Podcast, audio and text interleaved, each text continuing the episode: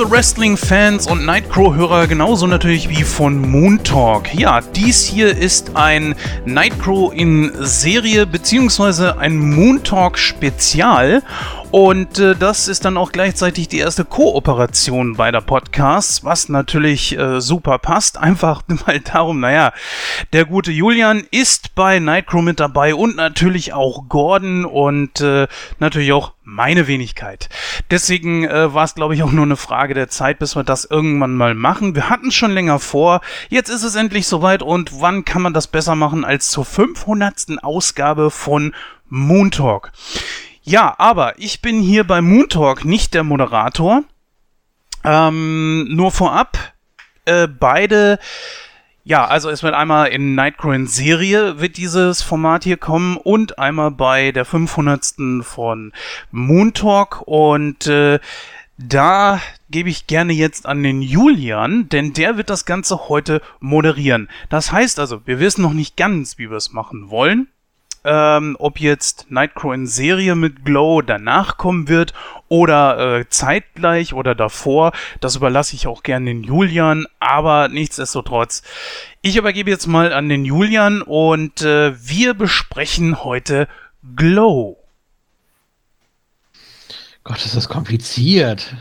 Können wir das nicht doch irgendwie anders machen? Nein, Spaß. Äh, ja, es ist ganz witzig. Ähm, ja, was, was, was sollen wir sagen? Äh, es ist eine Idee und du hast gesagt, das ist das erste Mal. Ich weiß nicht, ob wir das noch öfter machen. Das klingt ja wirklich sehr kompliziert, so wie du das gerade geschildert hast, aber. Naja, es ist ja äh, nichts weiter als wie, sagen wir mal, nö. der Prinz von Bel Air läuft auf RTL und der läuft auf äh, Sat 1. Wo ist der Unterschied? Also, das gab es schon öfter. Ich meine, genauso wie Nachrichten bringen sie ja auch alle. Also, so kompliziert ist das nicht. Und äh, ja. ja, die Gelegenheit eben, liebe Hörer, ist deswegen, naja, wir haben unser Format Nightcrow in Serie und jetzt hier zur 500. Wozu die Arbeit zweimal machen? Und äh, das ist einfach die Idee dahinter. Und vielleicht startet das hier bei Nightcrow auch einfach später. Ist ja nicht schlimm. Also von daher, ne? Arbeit gespart.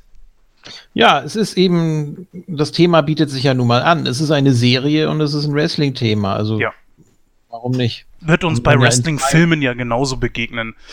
Das äh, früher oder später. Ach so, das ist dein Plan der schleichenden Übernahme. Ja, natürlich, glaubst denn du? Dann äh, wende ich mich jetzt von dir ab und sag Hallo Gordon. ja. Still your World Heavyweight Champion. Ne? In, in, Wirklichkeit ist es natürlich ein Plan des Million Dollar Man. Aha. Und äh, das ist dir nun natürlich noch nicht bewusst.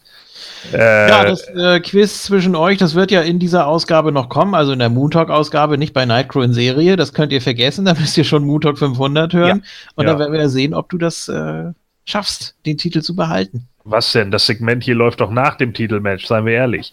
So, also. ähm, nee, nee, nee. Ja, Jens hat uns schon mit RTL und Sat 1 verglichen. Das heißt also, man kann uns nicht gucken. Okay. ähm, ja, so, ja. Äh, haben wir jetzt ja alle geguckt. Äh, vielleicht bringen wir auch noch ein paar Querverweise auf die originale Glow aus den 80er Jahren. Äh, da kann ich ja vielleicht auch noch ein, zwei Sachen zu sagen. Ich habe ja tatsächlich in den 90er Jahren mal Videokassetten von der unglaublichen Kackliga gesehen. Dagegen war die äh, Serie dann doch um Welten besser. Meine Idee wäre jetzt, dass wir tatsächlich mit der Originalliga kurz anfangen, dass wir da erstmal sagen, worum es da ging ähm, um da so die Grundlage für die Serie auch zu haben. Ähm, ich habe eben auch erst, also wenn ihr nichts dagegen habt, ich habe eben erst noch mal geguckt, wie da überhaupt das Roster aussah. Das war ja schon doch ziemlich gewaltig. Ja. Ähm, und die Namen sind ja auch entsprechend äh, sehr, sehr gimmicklastig. Also das war jetzt nicht unbedingt eine Sache, die sich die Serie ausgedacht hat. Aber es war schon ja, also die, die Namen, die sprechen für sich. Ne? Also ich weiß nicht, ob ihr da die Liste habt. Ja. also mit den, mit den originalen Namen. Äh, ich kann euch die gerne auch nochmal eben hier schicken, ist ja kein Problem. Also es, es ist längst nicht so übertrieben in der Serie, wie man denken könnte. Natürlich äh, für die Dramatik und so weiter, aber die Namen in der Originalliga die gehen auch schon sehr in die Richtung. Wobei, wenn ich das jetzt hier richtig überfliege, gibt es keinen Namen in der Liga und in der Serie, die gleich sind. Nein. Also, ja, soweit ich das also. jetzt gesehen habe, ist es tatsächlich nicht so, aber ich glaube, derjenige, der die meiste und beste Ahnung von dieser ganzen Geschichte hat, ist Gordon. Deswegen wäre es vielleicht auch ganz gut, wenn du da einleiten würdest, worum es denn dabei überhaupt geht. Ich habe versucht, mich einzulesen. Ja, aber ist ja schon also, nicht einfach. Ja, ich habe von der, ich habe von der Originalliga auch nichts gesehen, leider. Deswegen ist da jetzt Gordon unser Ansprechpartner. Ja, also ganz ehrlich, äh, da, da, habt ihr nichts verpasst. ja, also ähm, ja, da müsst ihr euch wirklich nicht grämen. Äh, die, ich glaube, die einzig, der einzig wirklich große Name, der jemals aus Glow äh, hervor oder zwei der größten Namen, die da hervorgegangen sind, sind wahrscheinlich Lisa Moretti, vielen WWE-Fans besser bekannt als Ivory und mhm. äh, ansonsten vielleicht noch Taylor Hendricks. Und äh, das war's dann aber auch. Also äh, viel mehr gab's dann bei Glow auch nicht zu holen, ähm, weil das meiste halt einfach auch, äh, obwohl sie von äh, einem Guerrero-Bruder äh, äh, trainiert wurden, nämlich von Armando Guerrero, also Mando Guerrero, ähm, sind die meisten eigentlich relativ untrainiert in den Ring gegangen. Äh, ich habe damals, wie gesagt, zu 90er äh, Jahre Garagenzeiten, Grüße an Flobo in diesem Moment, äh, haben wir mal solche alten äh, Videos geguckt und ähm, da waren dann tatsächlich äh, zwei von diesen Sachen dabei. Ich weiß auch nicht, wer sie angeschleppt hat. Irgendjemand hatte sie auf jeden Fall äh, plötzlich dabei und äh, sind, glaube ich, aus den Niederlanden gekommen oder so, aber im englischen Originalton und äh, das war halt zu einer Zeit, wo Wrestling gerade mehr in diesen Real-Life-Charakter ging. Äh, das muss so um die Zeit rum gewesen sein, als Austin seine erste große Promo gegen Brad gehalten hat.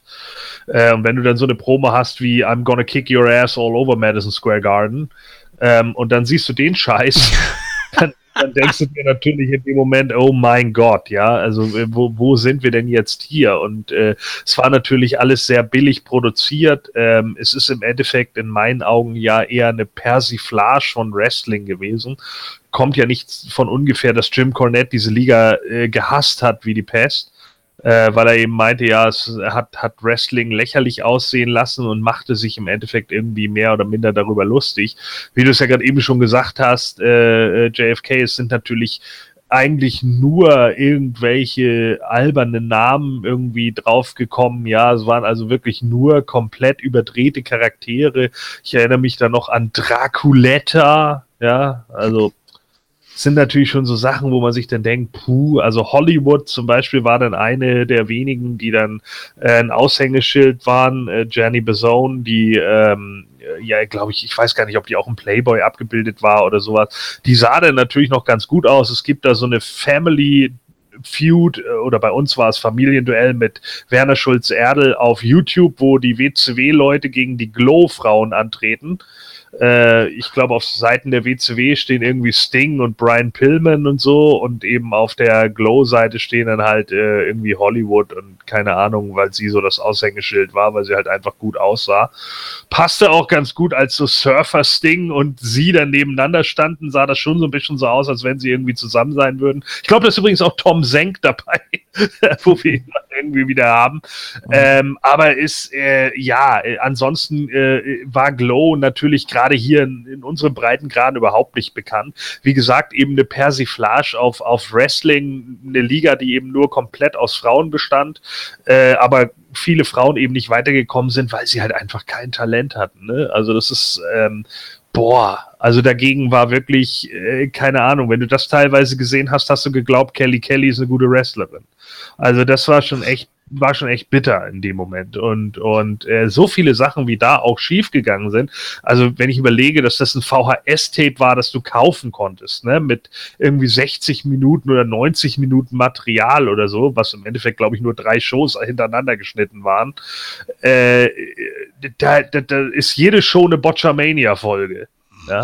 Und äh, das ist, das ist halt ganz schlimm. Also es war, war wirklich unglaublich schlimm und ähm, bekannt geworden sind sie vielleicht noch ein Stück weit durch die Bundys, also durch äh, schrecklich nette Familie. Da gibt es eine Folge, wo Al ja irgendwann im Ring sitzt und von so einer Big Mama, glaube ich, heißt sie in der Folge oder sowas, dann äh, niedergerestelt wird, die irgendwie ihre eine Gesichtshälfte weiß und die andere schwarz hatte oder sowas. Und äh, die gab es tatsächlich auch in der Liga, Big Bad Mama, und da sind die dann halt nochmal äh, rübergekommen in den 90ern äh, mit der Liga. Äh, die Liga lief ja äh, bis, ich weiß gar nicht, bis wann lief die, bis Anfang der 90er oder irgendwie sowas. Und ich weiß gar nicht, ob sie jetzt noch Anfang der 90er in einer der Bandys-Folgen waren oder erst später.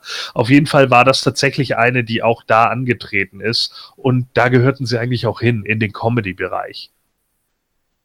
An die Folge kann ich mich sehr gut erinnern. Das ist doch da, wo Al zum Schluss dann diesen riesigen Big Splash abgekriegt, ne? Genau. Und wie dann so, so ein, so ein Lufthauch da durchs Publikum geht. Genau. genau das. Ja, das ist eine Doppelfolge übrigens gewesen. Und zwar waren sie da in Las Vegas und Al musste da äh, Geld beschaffen, weil nämlich, äh, glaube ich, Peggy alles auf den Kopf gehauen hat. Ja. Ja, ähm. Wie machen wir weiter?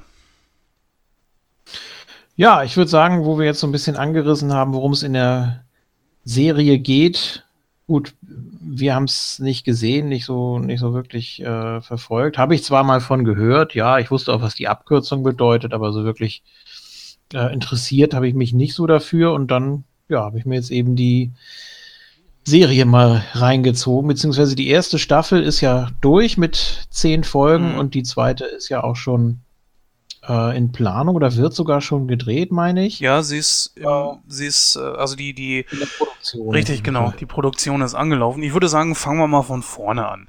Also erst einmal, ja. äh, Glow, G-L-O-W, heißt äh, Glorious Ladies of Wrestling. Das war nicht ganz so bei der Promotion, die hieß nämlich George's Ladies of Wrestling. Das ist schon mal der erste Unterschied dazu. Dann hast du von den Originaldarstellern beziehungsweise den Wrestlerinnen keine einzige in dieser Serie mit dabei, zumindest nicht, dass ich wüsste. Nein. Da müssen, ja, habe ich mir gedacht. äh, und wir haben es hier tatsächlich mit richtigen Darstellerinnen zu tun, bis auf eine recht prominente Ausnahme. Und äh, natürlich haben wir auch einige prominente Wrestler, die dort einen Gastauftritt haben. Aber äh, ich glaube, vielleicht fangen wir am besten mit den Charakteren an, oder, Julian? Ja, würde ich sagen. Ähm, ist auch am Anfang, glaube ich, ein bisschen schwierig, die Hauptcharaktere festzumachen. Das kristallisiert sich dann ja auch erst so später raus, ähm, wenn die alle so ihre Charaktere finden. Aber ich würde sagen, als Hauptrolle, weil sie wahrscheinlich auch die größte Wandlung durchmacht innerhalb der ersten Staffel, ist natürlich Ruth, ähm, die ja eine gescheiterte Schauspielerin ist und jetzt ihren Platz im Leben sucht, Karriere machen möchte und auch wirklich alles Mögliche annimmt und auch versucht, sich überall einzubringen und äh, ja, wie gesagt, die macht äh, definitiv die, die größte Wandlung durch, würde ich sagen. Ja, ja gespielt, gespielt von der großartigen Alison Brie, die äh, für viele, die die Serie kennen und die sie nicht kennen, kann ich ihnen nur ans Herz legen, äh, Community, nämlich Annie Addison spielt. Und mhm. äh, das war natürlich eine äh, grandiose Sitcom äh, in sechs Staffeln, wobei die letzte Staffel nicht mehr ganz so gut ist wie die vorherigen, aber immer noch äh, herausragende Ideen hatte. Und das ist eine Box, die ich äh, auf Amazon oder so nur empfehlen kann. Ja, eine Schauspielerin, die ich zwar schon mal irgendwo gesehen habe, aber so äh, ziemlich unbekannt war. Ja, Julian, du hast auf jeden Fall recht. Sie macht da schon, glaube ich, die größte Wandlung durch, obwohl ihr Äqu Äquivalent, sage ich jetzt einfach mal, äh, ist natürlich nicht minder. Aber man hat, obwohl so viele Darsteller sind, eigentlich für alle irgendwie eine vernünftige kleine Storyline. Ähm, ja, für alle, die die Serie nicht gesehen haben, Ruth, äh, ihr richtiger Name ist Ruth Wilder. Sie wird später als Sawyer the Destroyer eine äh, Sowjet, ich sag mal, Armee-Tussi, keine Ahnung. Also als ja am Anfang am Anfang ja noch nicht so, ja. also am Anfang geht das auch mehr so in die Comedy Schiene mit ihren ganzen Sprüchen, aber dann später zur Show hin was ja dann, äh, um das vorwegzugreifen, in, im Staffelfinale stattfindet, äh, da sieht das ja schon recht militant aus. Ne? Überhaupt finden die ja alle dann erst zu ihren Kostümen und zu den Charakteren und das dauert ja erst eine ganze Weile. Richtig, genau. Und äh, ich habe jetzt auch die finale äh, Folge jetzt erst gestern gesehen und das sieht gar nicht so verkehrt aus. Und den ganzen Scheiß, den die da sonst zusammengeschustert haben, bis auf den Einzug sah das eigentlich ziemlich cool aus. Also sie spielt da so eine Überpatriotin und wird dann später zu äh, ihrer ehemals besten Freundin, äh, ja, der, der Heel und sie ist extrem an sich am, am Feilen. Also die ganze Geschichte geht ja so los, dass sie mit ihrer, mit dem Freund ihrer besten Freundin äh, ja ein sexuelles Verhältnis hatte. Äh, und die bekommt das irgendwann raus und dadurch steht Ruth als arbeitslose Schauspielerin nicht nur auf der Straße, sondern beziehungsweise auch vor dem Scherbenhaufen ihrer, ihres Lebens. Ihre beste Freundin will sie natürlich nicht mehr sehen. Ja, und jetzt ist die große Frage, was macht sie? Sie ein Casting nach dem anderen geht eigentlich den Bach runter. Und irgendwann trifft sie auf den Regisseur Sam Sylvia und der bietet ihr an, also beziehungsweise wird sie dort zu diesem Casting hingeschickt und weiß auch gar nicht warum, weshalb, weswegen, genauso wie bei allen anderen auch. Und so geht das Ganze nämlich los, dass der dann sagt, ja, hier geht's jetzt um eine Show über weibliche Wrestlerinnen. Und keine von den Frauen, die da ist, bis auf eine, hat überhaupt eine Ahnung, äh, was Wrestling so wirklich ist. Sie kennen es zwar aus äh, Film, Funk, Fernsehen, wie auch immer, aber ja, müssen sich auch erstmal mal mit den Gedanken anfreunden und dann geht das große Casting los, bis letzten Endes eine erlesene Auswahl von denen, die sich dort eingefunden haben, dann bleibt.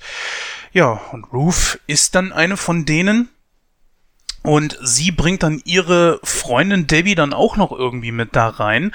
Debbie ist eine, ja, doch schon etwas erfolgreichere Schauspielerin, bekannt aus einer Serie, die, ach Gordon, ich weiß nicht, ist die bekannt? Wo die, gibt's die Serie? Weißt du das zufälligerweise? Was, welche nochmal? Die, in der Debbie mitgespielt hat, was in der Serie ja erwähnt wird. Äh, ach so, ja, da ging's um, um, Ah Gott, was hatte, was hatten Sie noch gesagt, wo sie mitgespielt hat? Oh ja, das ist eine gute Frage. Das weiß ich ehrlich gesagt auch nicht mehr. Ja, aber sowas wie, wie unter der Sonne Kaliforniens oder so ein Quatsch. Ja, ne? ja, irgendwie so eine Telenovela, glaube ich, dann so in der Richtung. Ja, ja, genau. Aber ich, ich, ich weiß nicht, ob es die, äh, äh, ob es da eine, eine, eine reale TV-Serie zu gab. Hm. Ich glaube, das ist nur, das ist nur so ein Anklang auf, auf, äh, also auf so eine, so eine, ja, Soap. Ja, Und genau. Ja. genau. Ja, auf jeden Fall, ähm, sie bringt sie dann auch irgendwie mit rein. Und die ist dann natürlich an. Ja, sie bringt, sie bringt sie nicht mit rein. Also es sind ja wirklich äh, äh, anfangs äh, gute Freundinnen und äh, das geht dann aber sehr schnell in die Brüche, weil ja Rose äh, oder beziehungsweise der Mann von Debbie betrügt sie ja mit, äh, mit Ruth und Debbie hat ja die, die kriegt das dann raus natürlich relativ schnell. Das wird auch sehr schnell aus. Äh, ja, da war ich ja schon, das hatte ich ja schon gesagt. Und ja, ja. ja. Also sie bringt sie ja nicht mit rein. Das ist ja. Ähm, nee, doch, doch. Das ist das genauso passiert. Sie bringt sie mit rein. Sie schlägt sie nämlich dem Regisseur vor. Beziehungsweise taucht diese da. Äh, also Okay, wenn wir wirklich in die Tiefe gehen wollen, um das mal kurz eben. Ja, aber sie will ja nicht, natürlich. Sie, sie, will ja mit ihr gar nichts mehr zu tun haben. Also, äh, Debbie kriegt das halt eben raus und sucht Ruth dann eben auf. Und Ruth ist gerade ja. dabei im Wrestling-Training und die sind dann auch da gerade am Verzweifeln, weil irgendwie nichts funzen soll. Naja, und äh, Debbie taucht dann da auf und gibt dann Ruth dementsprechend erstmal eine Standpauke und äh, nimmt sie dann auch erstmal eine Mangel. Und zwar äh, auch körperlich. Und das beeindruckt dann den Regisseur halt eben so, dass der sagt, ja, das ist die, die will ich haben, die will ich als Zugpferd für meine Promotion haben. Und so kommt Debbie dann damit rein. Also sie bringt sie schon auf eine gewisse Art und Weise mit.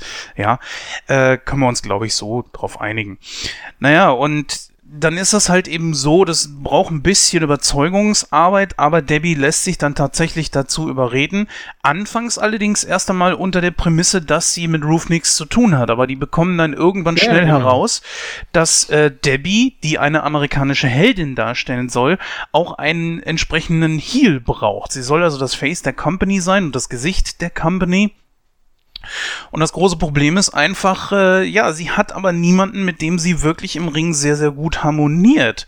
Außer Ruth, die sich nämlich rein zufälligerweise einen Charakter äh, zusammengestellt hat, der eine ja russische Patriotin darstellen soll und damit natürlich vor allen Dingen in den 80er Jahren natürlich sehr präsent Amerika, Russland, wissen wir alles, das wollen wir jetzt auch gar nicht alles aufwiegeln, passte aber halt eben sehr gut in die Zeit und sie verkörperte das so gut, dass der Regisseur gesagt hat, du, äh, das ist dein Heal und nach einigen ja, fehlgeschlagenen Versuchen, eine andere zu finden aus dem Kader, die ihre Gegnerin sein kann, musste sie sich dann letzten Endes doch darauf einlassen. Ja, das ist so die Geschichte von denen. Dann gibt's natürlich noch Nebenhandlungen wie die von Sam Silver oder Sam Sylvia, Sylvia, genau, der ein ja, ich sag mal, mittelmäßiger Regisseur ist, der halt äh, versucht, hier jetzt dadurch äh, nochmal im Film Fuß zu fassen, denn derjenige, der das Ganze bezahlt, der Brötchengeber von dem Ganzen, äh, ich guck gerade mal, wie der heißt. Na? Mark Maron heißt er. Ja, ja, klar, der Schauspieler heißt Mark Maron, aber der Typ, der das Ganze bezahlt, ist, äh, ja genau, Sebastian Howard, also auch Bash genannt. Ja, und der hat ebenfalls so seine kleinen Problemchen und äh, ich glaube, das Ganze gehen wir dann einzeln in der Charakterstudie, wenn wir natürlich über die einzelnen Charaktere besprechen, dann einzeln auch durch, weil so macht das jetzt keinen Sinn. Aber der, das war jetzt ja, so. Mittelmäßiger Regisseur ist vielleicht auch geprahlt. Ne?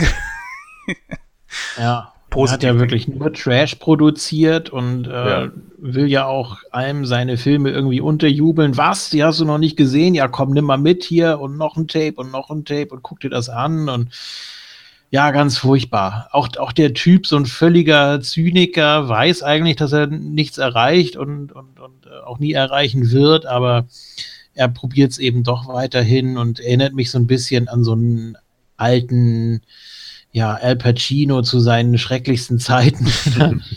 Weiß ich nicht, wenn er so Sachen wie Manglehorn oder so spielt oder ja, so, so, so völlig, völlig verranzt einfach. Muss ich aber auch mal lobend hervorheben, ähm, dass die ganze Kulisse, das ganze Setting sehr, sehr gut eingefangen ist. Es ist ja. ziemlich authentisch, dadurch, dass es eben wirklich dreckig aussieht. Ne? Es ist ja. keine Hochglanzproduktion, man sieht das sofort und äh, die schämen sich da auch nicht, ihre ungeschminkten und äh, ja nicht gerade wohlgeformten Körper da in die Kamera zu halten, in schrecklichen Outfits und ja, es ist, ist schon sehr gut gemacht, sehr authentisch.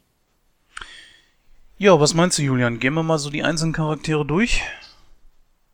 Ja, haben wir im Prinzip schon angefangen, also mhm. mit den ersten dreien.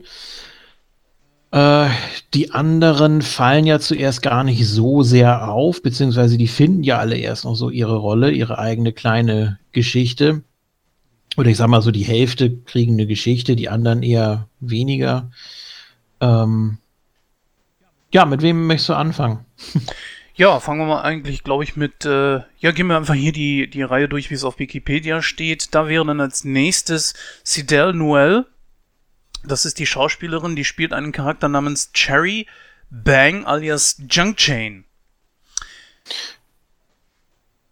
Ja, ich glaube, von der hat man am wenigsten so mitbekommen, oder? Sie steht hier zumindest als Hauptbesetzung. Ich wüsste es jetzt auch nicht, ob man zu ihr sagen kann, dass sie mit zum Hauptcast gehört, aber ich finde so wirklich einen Nebencast gibt es eigentlich nicht, weil irgendwann nee. treten ja auch die vermeintlichen Hauptcharaktere Debbie und Ruth so ein bisschen in den Hintergrund und sie hat natürlich auch einen entsprechenden ja, ich sag mal, wichtigen Part, ja. einfach weil sie den anderen, sie ist ja die einzige, die irgendwo ein bisschen Wrestling-Erfahrung hat. Ich wollte gerade sagen, sie ja, ist Trainerin, ne? ja. also ich meine, sie hat schon einen der Hauptcast, so, also sie ist diejenige, die, die von Sam irgendwie mit, mit äh, dahingestellt wird und der gleich gesagt wird, neben den Männern, die hier trainieren, äh, unter anderem John Morrison, mhm. ja, äh, trainierst halt du die, die Mädels halt mit und äh, ihr Mann ist der Referee, ja, der dann immer irgendwie auftritt und hat dann so ihre Nebenstory mit, ja, eben, dass sie halt nicht die teilweise die Probleme hat, die andere haben, wo sie sich so irgendwie denkt, oh bitte, ihr habt Luxusprobleme. Ich habe tatsächliche Probleme gehabt, weil sie ein Kind verloren hat und so weiter und so fort.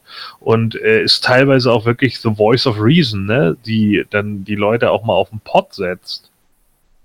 Ja, also ein sehr, sehr wichtiger Charakter und ich finde auch, dass sie für das, was sie da äh, rüberbringen will, eine sehr, sehr emanzipierte und sehr selbstbewusste Frau, ja, macht sie das auch sehr gut. Vor allen Dingen auch in einem Amerika der 80er Jahre, wo der Rassenhass immer noch so ein bisschen vorhanden ist. Kommt natürlich darauf an, in welchen Teilen der USA man sich befindet. Aber so ganz einfach hatten die es damals auch noch nicht. Nee, vor allem wird alles Mögliche versucht mit äh, reinzubringen. Ne? Mhm. Wirklich alle, alle Geschichten und das ist ja auch so der Witz an der ganzen Serie, wo sie so anfangen, die ganzen Stereotypen da äh, auf die Mädels äh, aufzuteilen. Es ist ja im Prinzip, sie haben ja eigentlich schon so eine, so eine fertige Liste im Kopf, müssen nur noch eben sehen, auf wen es am besten passt. Und das ist ja auch das ganz Interessante, dass da wirklich sehr unterschiedliche ähm, gecastet wurden. Und ähm, also sowohl für die, für die Serie als auch für die Serie in der Serie. Und äh, ja, das macht, das macht eigentlich so am meisten Spaß, das so zu beobachten, wie die ganzen Charaktere da zustande kommen. Oder wo man teilweise auch denkt, ja, okay, für die würde ich jetzt tatsächlich das und das machen. Äh, besonders witzig fand ich ähm, die, die Darstellerin von Vicky Viking, was sie am Ende ja sein sollte, die ja ursprünglich als Liberty Bell geplant war. Und dann kam ja äh, Debbie an und sagte, lass mich das mal machen, lass mich und dann hat sie die Rolle auch sofort und dann dachte ich, ja, okay, dann gibt der anderen doch irgendwie so ein, so ein, so ein Wikinger-Gimmick oder irgendwas, irgendwas Nordisches oder so. Die sieht tatsächlich so aus. Und zack, in der nächsten Sekunde. Also, wenn man, wenn man Wrestling so ein bisschen kennt und auch weiß, wie das Ganze funktioniert, wie da wirklich die Stereotypen da äh, verteilt werden, hm. äh, dann ertappt man sich natürlich so als Zuschauer dabei und denkt, oh, okay, das war so gedacht, alles klar. Also das macht so in den ersten Folgen mit am meisten Spaß. Ich finde, die ersten zwei Folgen ziehen sich ein bisschen von der Handlung her, vom, vom Story-Ablauf. Mhm. Ähm, braucht so ein bisschen, bis man da so reinfindet und sich auch mit den ganzen Mädels da so anfreundet und weiß, wer wer ist. Äh, aber dann guckt es sich wirklich super leicht weg. Also. Ja, das ist sowieso etwas, wo ich sagen würde, das ist mit so einer Serie immer am schwierigsten reinkommen, reinfinden, ja. wissen, wie funktioniert diese Welt, der ganze Aufbau, die Charaktere kennenlernen. Äh, bei mir ist ja auch das große Problem, ich, äh, ich brauche immer, bis ich dann äh, die Namen zuordnen kann, bis ich die Gesichter zuordnen kann, was sollen die jetzt darstellen und so weiter und so fort. Und da hast du vollkommen recht, also meiner Meinung nach vollkommen recht, dass sich das echt zieht. Und am Anfang denkt man sich schon, okay, also, ne, weil die äh, Roof zeigt sich ja zum Beispiel auch nackt. Ja, okay, braucht man das jetzt? Muss das sein? Ähm, nichts gegen nackte Frauen, ganz im Gegenteil, gerne wieder. ne? äh, übrigens, ja, wer die neue äh, Pastewka-Staffel gesehen hat, der äh, hat davon auf jeden Fall genug bekommen. Aber auf der anderen Seite wiederum ist das halt eben so, okay, ich denke mir immer, man bringt ja so etwas nicht ungewollt mit rein. Ne, es soll ja irgendeine Funktion haben, aber hat's nicht unbedingt. Und dann wiederum ist das so eine Sache, ach, das, wo, wozu brauchte man das? Das genauso wie halt eben in der neuen Pastewka-Staffel. Hey, äh, wir kennen jetzt sieben Staffeln davor. Wozu brauche ich jetzt in jeder einzelnen Folge nackte Ärsche? Das ist so eine Sache, hm, braucht kein Mensch. Nicht, dass die Frau scheiße aussehen würde, aber, ah, nee. Das liegt aber auch mit daran, dass es sehr bodenständig und sehr authentisch wirken soll, mhm. ne? dass da eben nicht so getan wird, oh, wir sind jetzt äh, plötzlich jemand anders und das hätte, glaube ich, niemand so abgekauft. Also, mich stört's nicht, sagen wir es mal so. Nein, mich auch nicht, aber du weißt schon, glaube ich, was ich meine. Ja, gut für die Quote natürlich auch, klar, aber. Und Alison Brie ist ziemlich hot. Tut mir leid, aber die ist heiß. Ja, gebe ich dir auf jeden Tja. Fall recht. Das ist ja, das steht ja auch im Kontrast mit ihrem anfänglichen Charakter. Sie ist ja wirklich eine graue Maus, ne? die eigentlich die einzige graue Maus da in dem äh, Roster, sage ich jetzt mal, ähm, die auch wirklich die meiste Mühe hat, ihren Charakter zu finden und den sie eigentlich mehr oder weniger durch Zufall entdeckt. Ähm, die anderen haben alle irgendwie was oder, oder sind da auch ein bisschen euphorischer dabei vielleicht. Ähm, kommen auch teilweise schon mit ihrem Gimmick da rein. Ne? Sheila, da brauchst du ja gar nichts mehr zu machen. äh, die, die war ja praktisch schon fertig. Ähm, also sie hat da wirklich am meisten Mühe gehabt, ne? Und äh, ja, weiß ich nicht. Sie ist halt, ob sie am meisten, ich meine, hallo, Machu Picchu macht jetzt auch nicht viel, außer ich bin, äh, ich bin die Tochter von Jackson. Ja, also. Ja, meine ich ja, denen, denen fällt es alles leicht. Ja, was heißt du? Naja, weiß ich nicht, finde ich nicht. Also ich finde einfach so, sie, sie, Ruth hat einen höheren Anspruch an sich, weißt du, so, dass die anderen, die machen so ihr Ding irgendwie und dann wird ihnen so eine Rolle zugeteilt, hier, du machst das und das und die sagen dann, ja, ist okay. Und sie, sie hat ja einen ganz anderen Anspruch dahingehend. Sie will das ja unbedingt irgendwie größer machen, als es ist. Sie sieht da ja ihre Lebensaufgabe drin, während einige andere da ja mehr oder minder Zigaretten rauchend sitzen und sich sagen, ja, keine Ahnung. Also ich meine, als es da losgeht und er dann noch irgendwie 50 Frauen da sitzen hat und dann erstmal erklärt, was hier eigentlich los ist, geht ja schon mal die Hälfte. Ne? Und das ist ja genau das Ding. Also ich finde, ähm, sie, ich weiß nicht, ob sie es wirklich schwerer hat als die anderen. Ich glaube einfach, sie hat einen ganz anderen Anspruch an die Sache als die anderen und deshalb hat sie es wahrscheinlich schwerer. Hm.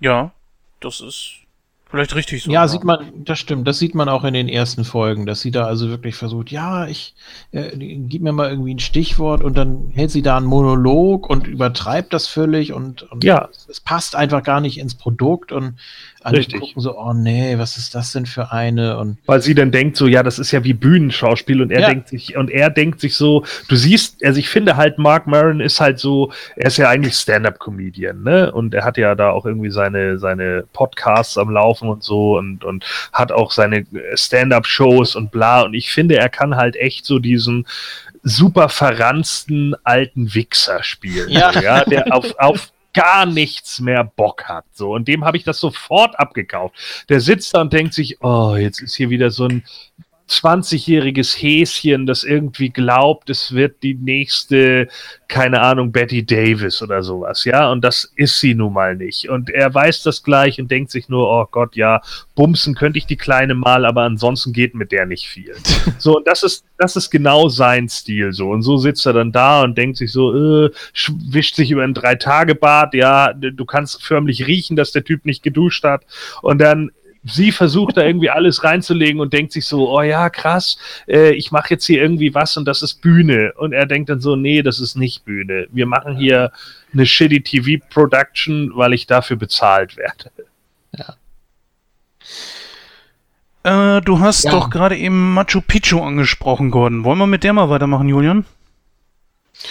Ja, können wir gerne machen. Also wahrscheinlich äh, die obwohl sie aus einer Wrestling-Familie stammt, äh, auch eine, die äh, ziemlich unsportlich da rangeht und da eigentlich auch nicht so wirklich Lust darauf hat, obwohl sie dann ja plötzlich auch so diesen Drang hat, es ihrem Vater mal zu zeigen und äh, ja, das dann so den Ausschlag gibt letztendlich ja sie eigentlich auch voll nichts kann, ne? Also so ja. keine, keine Promo halten, im Endeffekt total das schüchterne Ding zu sein, so und äh, dann kommt halt irgendwie, äh, im Endeffekt sagt er dann ja auch gleich, Sam sagt dann ja auch, oh, was willst du eigentlich hier und bla bla bla und dann kommt sie ja irgendwie raus mit, ja, mein Vater ist hier Goliath Jackson und in dem Moment, wie heißt John Morrison in der Serie? Ich hab's wieder vergessen. Ähm, äh, ja. Salty the Sack Johnson oder so. Ja, genau. Und der dann gleich so, was, du bist die Tochter von Goliath Jackson? Ja. So, ja. Also das ist ja, finde ich, irgendwie so eine, ich habe sofort gedacht, soll das eine Andre the Giant Referenz sein, so, weißt du, von dem Wahrscheinlich, ja. Wegen Goliath, ne, so der, der, der Riese halt, wie auch immer. Und da habe ich dann auch nur gedacht, so, oh ja, really? Und er ist dann gleich so in dem Moment der Wrestler, der auch automatisch der Fanboy ist und äh, dann erstmal klar macht, sagt, ja, das ist eine Legende in dem Sport und bla bla bla. Und in dem Moment denkt sich Sam dann, naja, dann, dann brauchen wir die wahrscheinlich doch, weil die vielleicht die Wrestling-Idioten anzieht. Ja. Weil er denkt ja nur so. Er, er, er, das ist ja genau das, was Sam einfach macht. Er weiß dann in dem Moment, okay, die kann ich zumindest vermarkten, indem ich sage, die ist die Tochter von dem und dem und den kennt man. Ja, deswegen ist er als Regisseur vielleicht auch gar nicht so verkehrt. Ich meine, die Ansätze, die er so hat, die sind ja gar nicht schlecht. Aber ich muss gestehen, ähm, ich hatte mit ihr als Machu Picchu schon ein bisschen Probleme, äh, weil ich mir einfach gefragt habe, okay, ja, wohin soll das Ganze jetzt gehen? Sie wirkt sehr nett. Ihr kaufe ich auf jeden Fall keinen Heal ab, was sie ja letzten Endes auch nicht hört. Und dann kommen halt eben, ähm, ja, ich weiß nicht, da können wir, glaube ich, jetzt direkt drauf eingehen. Das ist, glaube ich, das perfekte Beispiel, beziehungsweise der perfekte Moment eigentlich jetzt dass ähm, zwei größere WWE-Namen, ehemalige WWE-Namen neben John Morrison dann ja äh, als ihre Brüder aufgetaucht sind, beziehungsweise der Vater, Gordon, da hoffe ich auf deinen Superhirn, der Typ, der den Vater gespielt hatte, auch irgendwie so einen Hintergrund, oder? Weißt du das noch?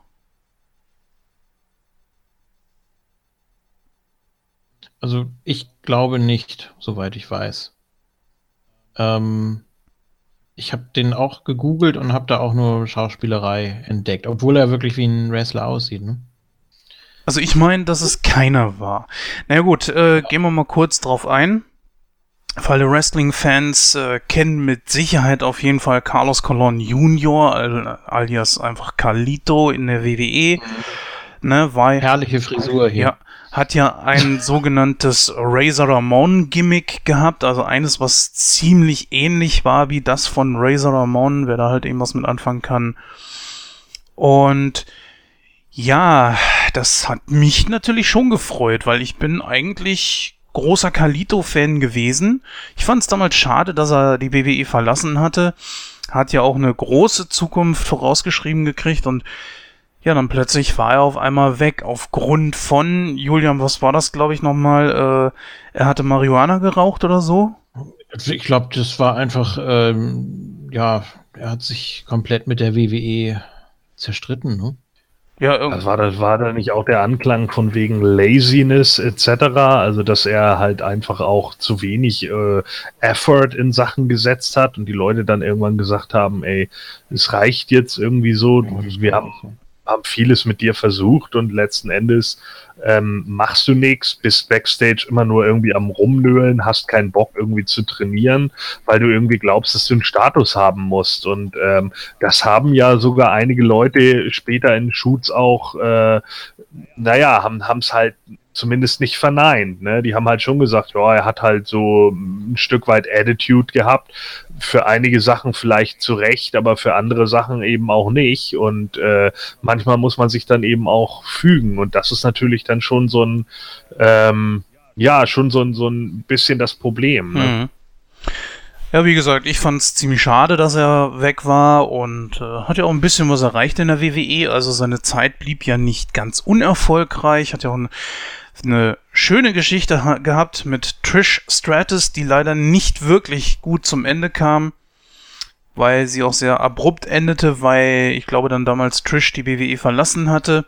Naja, was ja. soll's. Es war auf jeden Fall eine ziemlich coole Geschichte. Was, was du übrigens meintest, weswegen er am Schluss entlassen wurde, das lag an Painkillern. Also er hatte, äh, er hatte Schmerzmittel genommen, äh, die allerdings auf der äh, Don't-Liste der WWE stehen. Also es gab ja, es gibt ja so einige, ähm, die sie, äh, die sie halt nicht nehmen dürfen und die hat er halt genommen und äh, hat damit gegen die Wellness Policy verstoßen und das war dann halt ein guter Grund für die WWE, ihn nicht weiter bezahlen zu müssen, sondern ihn dann rauszuschmeißen. Ja. ja, aber jetzt, wo Gordon wieder da ist, dann, du wolltest ihn ja gerade noch zu äh, Goliath äh, fragen, ne? Richtig. Aber genau. also wie gesagt, ich, ich meine, dass es nur ein Schauspieler war, der nur zufällig aussah wie ein Wrestler. Ja, das ist nur ein Schauspieler, ja. ja ne? Der spielte bei. Hast du nicht Sons of Anarchy geguckt? Ich nicht, nee.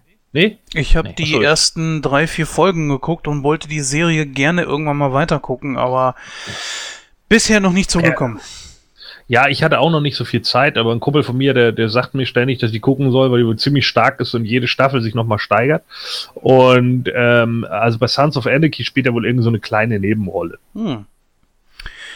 Gut, äh, wir hatten noch einen weiteren großen Auftritt und zwar von Brodus Clay.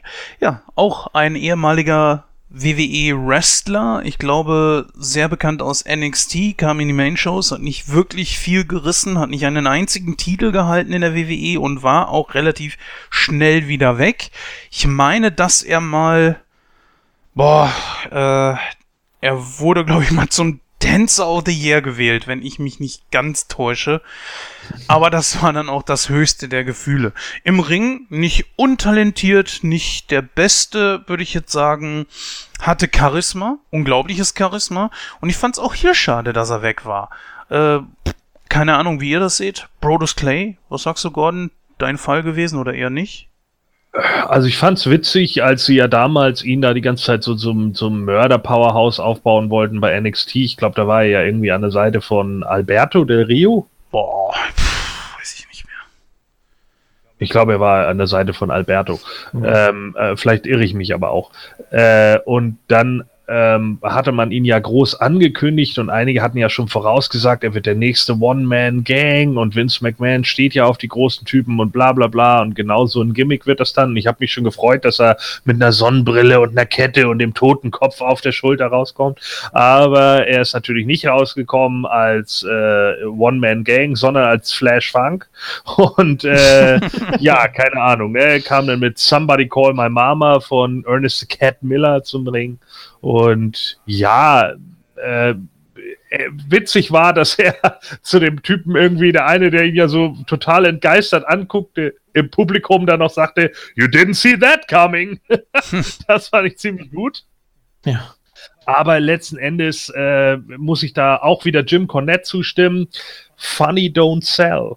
Ne? Und das ist eben genau das Problem. So auf Dauer äh, verkaufen sich die Witzsachen irgendwie nicht so sehr. Und gerade bei einem Typen seiner Statur etc., da wäre dann vielleicht irgendwann doch ein bisschen mehr Ernsthaftigkeit, wenn er auf den Titel hätte gehen wollen und wirklich was verkaufen will, wahrscheinlich drin gewesen. Und ich denke auch, dass er reden kann. Also man hätte, glaube ich, mit ihm deutlich mehr machen können. Und äh, das ist dann hier nicht passiert. Äh, Im Endeffekt hat man ihm dann ja noch Tensei am Ende an die, äh, an die Seite gestellt. Da wollten sie dann ja so ein Powerhouse-Tag-Team draus machen, aber irgendwie so richtig geklickt hat das dann auch nicht. Wahrscheinlich auch nicht, weil die dann auch wieder zu goofy waren in dem Moment und dann kam so eine Mini-Fehde zwischen den beiden, wo glaube ich dann sogar Tensei der Good Guy war. Äh, ja. Was auch total merkwürdig war und ich glaube, Brodus jedes Match gegen ihn dann auch verloren hat. Ähm, was dann auch irgendwie so ein bisschen ja, keine Ahnung, so ein bisschen schwach war. Und kurz danach wurde er dann entlassen. Also ich fand das ein bisschen schade, weil ich glaube irgendwie, man hätte aus ihm mehr machen können. Ja, ging zu TNA als Tyrus. Tyrus, genau. War da dann der Bodyguard von EC3 unter anderem. Ja. Äh, hatte da auch zwischendurch mal einen kurzen Face-Run. Dann diese ganze Geschichte mit Rockstar Spud, der ja jetzt äh, der GM von 205 Live ist. EC3 mittlerweile auch wieder bei WWE angekommen. Ähm, Als Derek Bateman. Nein.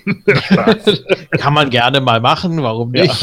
Ja. Bitte die Haare wieder wachsen lassen. oh Gott.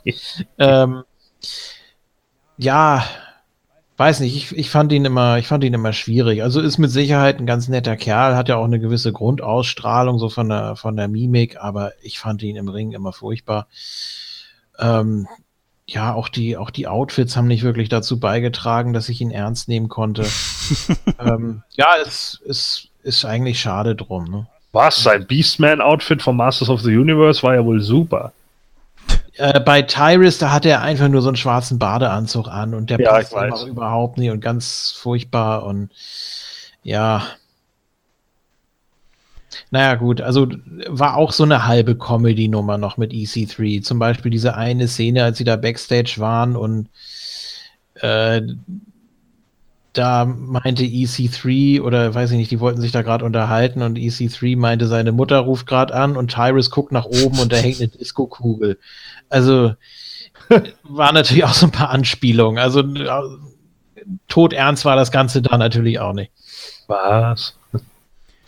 Nein, aber ich glaube so, also Vince äh, äh, hätte aus ihm tatsächlich irgendwie einen neuen One-Man-Gang machen können und äh, ich denke, so ein Powerhouse-Run wäre für ihn durchaus schon drin gewesen. Also da haben wir auch schon deutlich schlimmere und schlechtere gesehen und ich denke auch, dass er hätte genug reden können, um so ein Powerhouse-Run auch zu rechtfertigen. Er muss ja nicht sofort ein World-Champ sein, das sehe ich ja auch nicht so, aber meine Güte, so ein Run auf den United States Title als wirkliches Powerhouse, bis er dann von irgendeinem Underdog besiegt wird, warum nicht? Von ihm war ja wohl auch die Hall of Pain-Idee, ne? Die dann ja. Mark Henry gekriegt hat. Mhm. Und hätte genau. er die gekriegt, dann hätte das mit Sicherheit für ihn anders ausgesehen. Ja, möglich. Ja. Gut. Ähm, wollen wir passenderweise Tammy Dawson noch nehmen? Ich meine, die passt ja jetzt relativ gut dazu. Kia Stevens? Äh, Ach so, ja, Awesome Kong, genau. Karma, natürlich. Ja, klar. Also die einzige im, im Hauptroster eigentlich, also auch eine echte Wrestlerin, die Welfare Queen. Ja, natürlich auch ein Gimmick, was, glaube ich, ziemlich schwierig so zu verkörpern ist. Man hat das dann ja auch gesehen dann mit den, mit den Essensmarken und sowas. Also, puh, fand ich, fand ich schwierig. Hat irgendwo funktioniert, aber es ist, ja, die Idee war gut, aber die Umsetzung, naja, schon ziemlich trashig, oder? Ja, aber so war halt die Liga, ne? Ja, ja, also klar, aber die Idee allein. Ja. Äh, die meisten von diesen Gimmicks sind ja auch äh, auf, also basierend auf tatsächlich echten äh, Charakteren. Also von daher. Ja, ja, nicht nur von denen, die im, im Roster waren, sondern auch von denen, die sie sich in den Shows angeguckt haben. Ne? Hier Steelhorse und Mr. Monopoly, also Alex Riley und Joey Ryan, die das ja. verkauft haben. Also das sind ja auch wirklich absolute Klischees, die sie da bedient haben. Ja. Aber so hat es eben damals funktioniert. Ja, wobei ich da auch wieder sagen muss, das ist natürlich auch, ja, es gab natürlich auch einige Männerligen, die das so gemacht haben. Ne? Natürlich hatte die WWE auch teilweise Cartoon-Einschläge, ist ja auch ganz klar. Mhm. Aber auf, auf, auf der Ebene halt einfach nicht. Ne? Und äh, ich denke halt, viele Ligen haben sich doch gerade auch im, im, im ja, in, im Southern Wrestling deutlich ja. ernster genommen. Ja, oh, oh, wobei da gerade Smoky Mountain ist auch ein ganz gutes Gegenbeispiel, wobei die ja auch ganz gut das Gleichgewicht gefunden haben, glaube ich. Ne? Also zumindest von dem, was ich so gesehen habe. Da hat man ja sowohl viel mit den Gimmicks als auch äh, mit, mit, mit harten Matches gespielt. Ich glaube, um mal den Zuhörer so einen kleinen Einblick ja. darin zu geben, was denn eine Welfare Queen eigentlich ist, wenn mich meine Erinnerung nicht täuscht, ist ja sowas wie ähm, äh, Ilka Bezin immer gemacht hat, die ähm, besser bekannt ist als ähm, na Jetzt fällt mir der Realname von ihr ein und nicht ihr, ihr Gimmick auf der Bühne. Sag schnell, wie heißt sie? Cindy aus Marzahn. Cindy aus Marzahn, genau. Das ist eine Welfare Queen, die einfach, glaube ich, länger schon irgendwie sowas wie Hartz IV oder sowas bekommen hat. Und daher einfach auch diese Anspielung mit den Essensmarken, so nach dem Motto, die können mir gar nichts und äh, auch warum nicht? Es, als Heal fände ich das natürlich super und das sollte diese Tammy ja auf jeden Fall auch sein. Also von daher denke ich, soweit alles richtig gemacht. War aber witzig, dass es am Anfang gar nicht als Heal funktioniert hat, ne? Als man da äh, den Gegenpart für Debbie gesucht hat. Ähm, da ja. hat sie ja auch gesagt, wieso wird die denn bejubelt? Was ist denn da los? Ich, ich mache doch alles richtig so, ne? Und, ja. Na gut, du hast natürlich auch in solchen Gimmicks immer viele Leute, die sich da selber wiedererkennen. Und warum Klar. sollten diese dann, ich meine, äh, das ist ja sowieso, ich finde so eine Geschichte sowieso ziemlich fies, jeden Arbeitslosen teilweise als äh, als ähm, na, faul und so weiter abzustempeln. Viele Leute haben einfach nicht die Chance, sich irgendwo einen Job zu suchen. Es gab ja auch mal andere Zeiten in Deutschland etc. oder eben in Amerika. Und äh, deswegen sagen sich vielleicht viele, ja, der finde ich mich wieder und dann kann das schon mal passieren, dass sie bejubelt wird. Und das, was sie dort an Publikum Nummer hatten, war natürlich auch mal einfach der einfache Mann. Und von daher kann sowas auch schon mal gut als, ja, ich sag mal, ja, wie soll man das verstehen? Also, eigentlich soll sie als Schnorrer rüberkommen.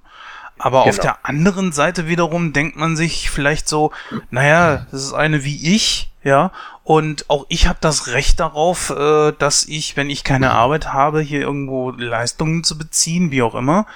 Nee, ist schwierig zu sagen. Also, das ist ja genauso wie damals zur Zeit von Austin hat sich auch jeder gefragt, Bret Hart unter anderem auch, warum wird der auf einmal bejubelt, ob er wohl der das Arschloch sein sollte. Und in diesem Fall kann das vielleicht ähnlich gelaufen sein. Naja, hier ist ja der, der Hintergrund ist ja eigentlich Welfare, also die Wohlfahrt, ja, sie ist halt diejenige, die auf Kosten der Wohlfahrt und auf, auf Kosten von allen anderen irgendwie mitreitet. Ja. Nur, das ist am Anfang ja überhaupt nicht herausgearbeitet worden.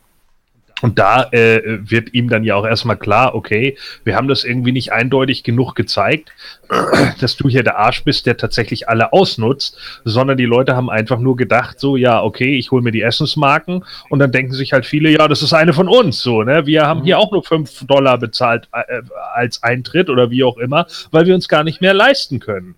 So, und dann ist natürlich ganz klar, dass in dem Moment, das hast du ja bei Smoky Mountain und den anderen Ligen auch gehabt, dass da natürlich so der äh, He's just a common man, ja, dass der natürlich irgendwie overgegangen ist, ist doch ganz normal.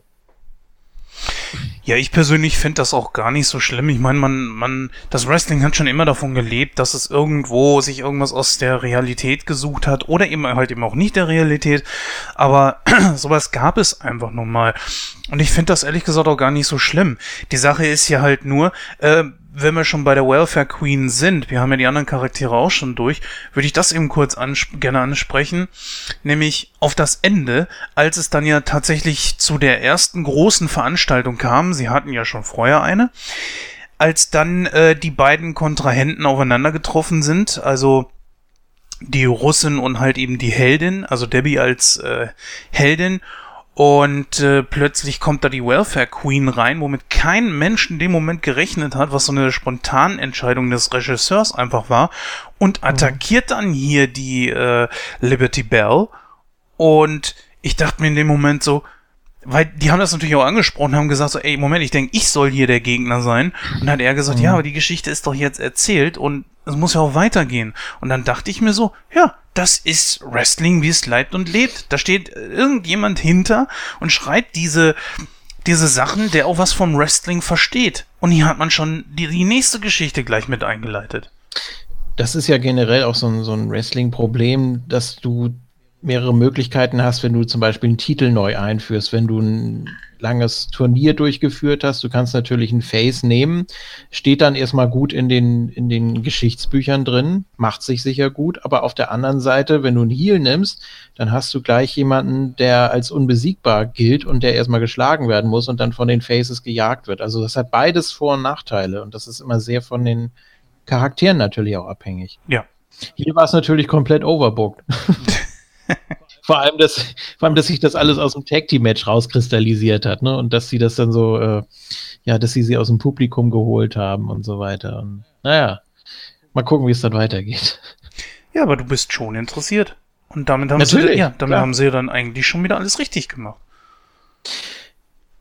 Ja, weil es so übertrieben dargestellt wird. Und ich finde, man hat auch diesen Spagat ganz gut geschafft zwischen On-Air-Produkt, also dem, was dann auch letztendlich der Fernsehzuschauer der Serie in der Serie gesehen hat, als auch ähm, den ganzen Backstage-Kram, der da auch so ein bisschen mit, mit eingebracht wurde. Wobei es natürlich höchst unprofessionell ist, wenn da Debbie und Ruth am Ende da draußen stehen und sich unterhalten vor Live-Publikum. Das ist natürlich ein Ding der Unmöglichkeit. Wirst du normalerweise sofort äh, für gefeuert oder suspendiert.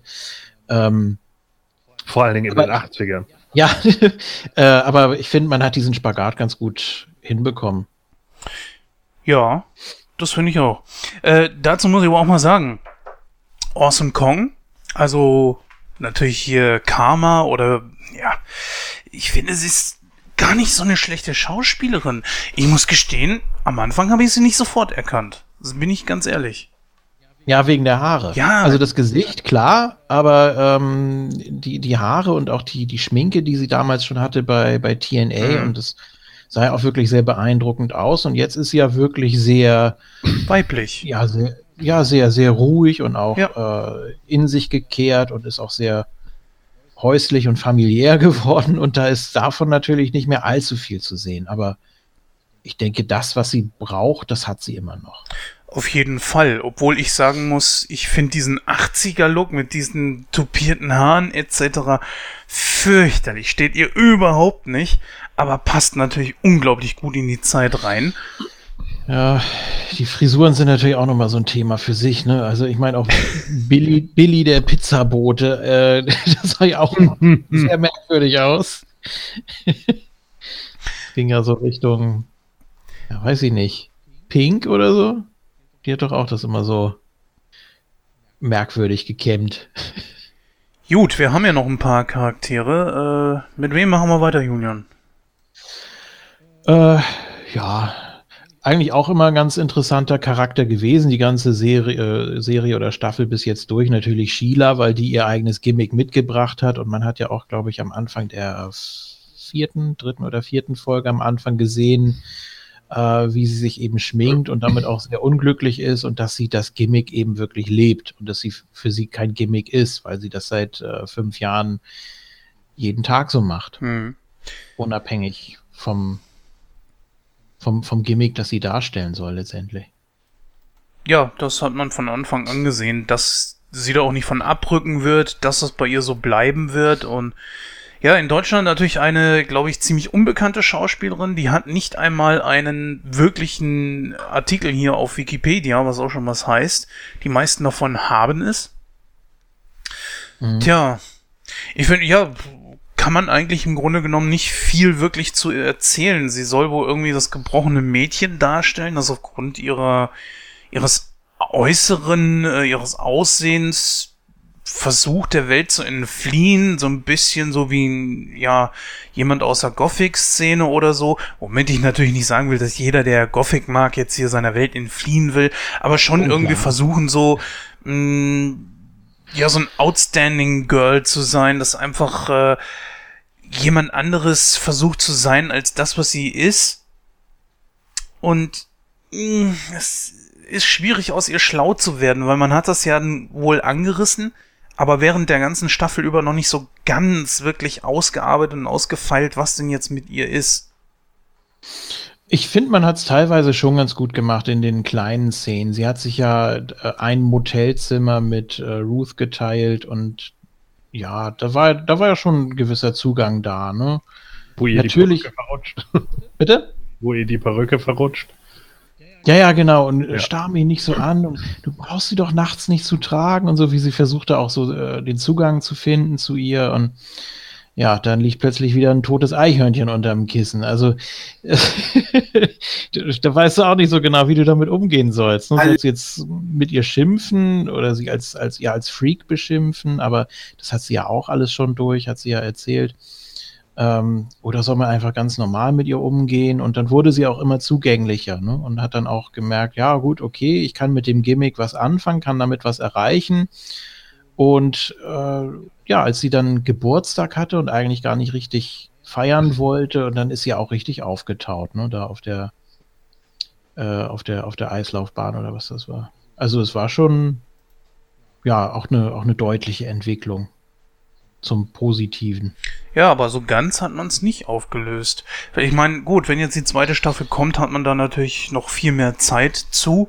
Was man aber mhm. auch, glaube ich, jetzt schon äh, jeder Hörer eigentlich so merkt, ist, zumindest wenn ihr die Serie noch nicht kennt, dass äh, es mehr ist als das reine Wrestling. Das ist natürlich auch Charakterzeichnung, man lernt die Leute dahinter kennen und hauptsächlich. Ja, genau. Ne? Sogar hauptsächlich, würde ich sagen, weil äh, sehr, sehr viel Wert auf die Charaktere gelegt wird. Und du merkst auch beim Wrestling-Training, da sind die so sehr halbherzig und ja, was machen wir hier eigentlich? Und ja, komm, versuch doch mal den Griff hier und dann das und dann, es sieht alles so unfassbar sloppy aus. Also man kriegt da wirklich Bauchschmerzen. Und dann entwickelt sich das ja zur Show so als, also noch längst nicht gut, aber äh, es wird wenigstens gekauft, weil die Charaktere auch äh, viel rausreißen eben. Ne? Aber die, die Techniken, die kannst du natürlich nicht mal so eben lernen. Das ist, das ist ja nicht möglich. Und ich weiß gar nicht, welcher Zeitraum da erzählt wird. Ich meine fünf Wochen. Ab dem einen äh, Meeting da in einer der ersten Folgen bis zur ersten Show wird, glaube ich, gesagt.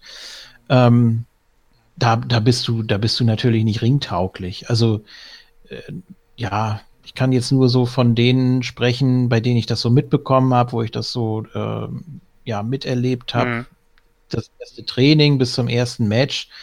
Ähm, je nach äh, Kompatibilität, sage ich mal, mit einem deiner äh, Trainingspartner, also dann auch Gegner natürlich, ähm, anderthalb bis zwei Jahre musst du da schon rechnen, bevor du vor Publikum auftreten solltest, je nachdem, wie gut du dabei bist. Und das so schnell hier durchzurushen, das ist eigentlich komplett unrealistisch natürlich. Aber wie gesagt, das war sehr comic-lastig, es ging nicht um die Athletik.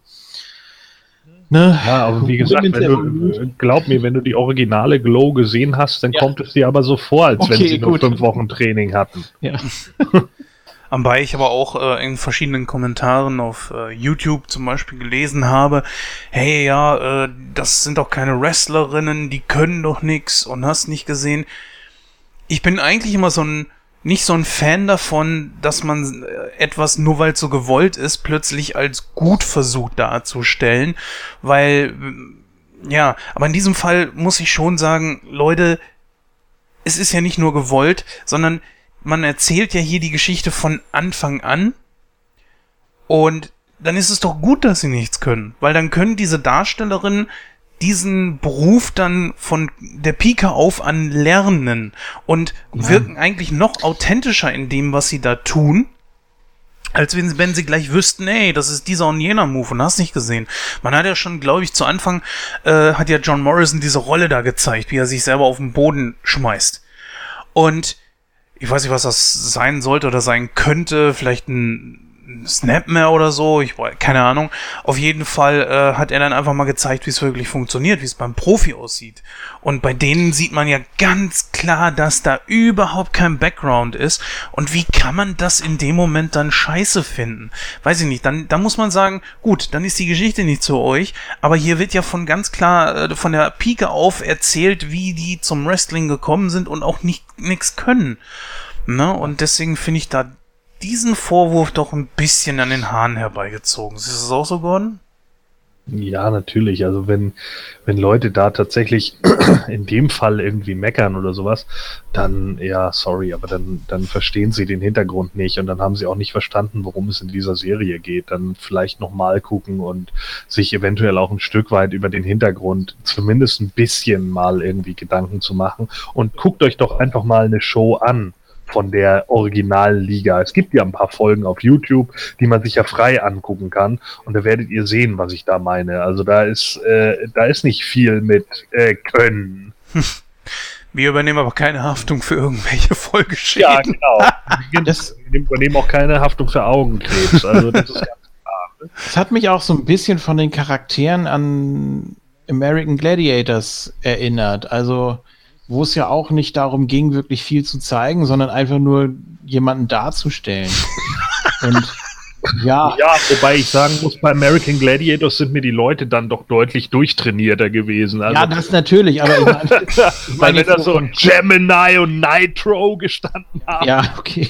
Die hatten wenigstens noch ihre Muskeln irgendwie und hier waren es ja teilweise wirklich die, die Omis in Anführungsstriche von nebenan. So. Ja. Obwohl, ja, auch, auch ein starkes Gimmick, muss ich sagen. Äh, ja. Da muss ich kurz mal, entschuldige, das erinnert mich gerade hier so ein bisschen an den Film Dodgeball. In Deutsch heißt der äh, voll auf die Nüsse, wo dann ja. äh, Ben Stiller sein Team vorstellt. Das ist Tracer, Blazer, Laser. Ja, gar nicht. Geil. Ja, aber so ungefähr sieht das auch teilweise hier aus. Und die Idee mit dem Omi-Tag-Team fand ich gut.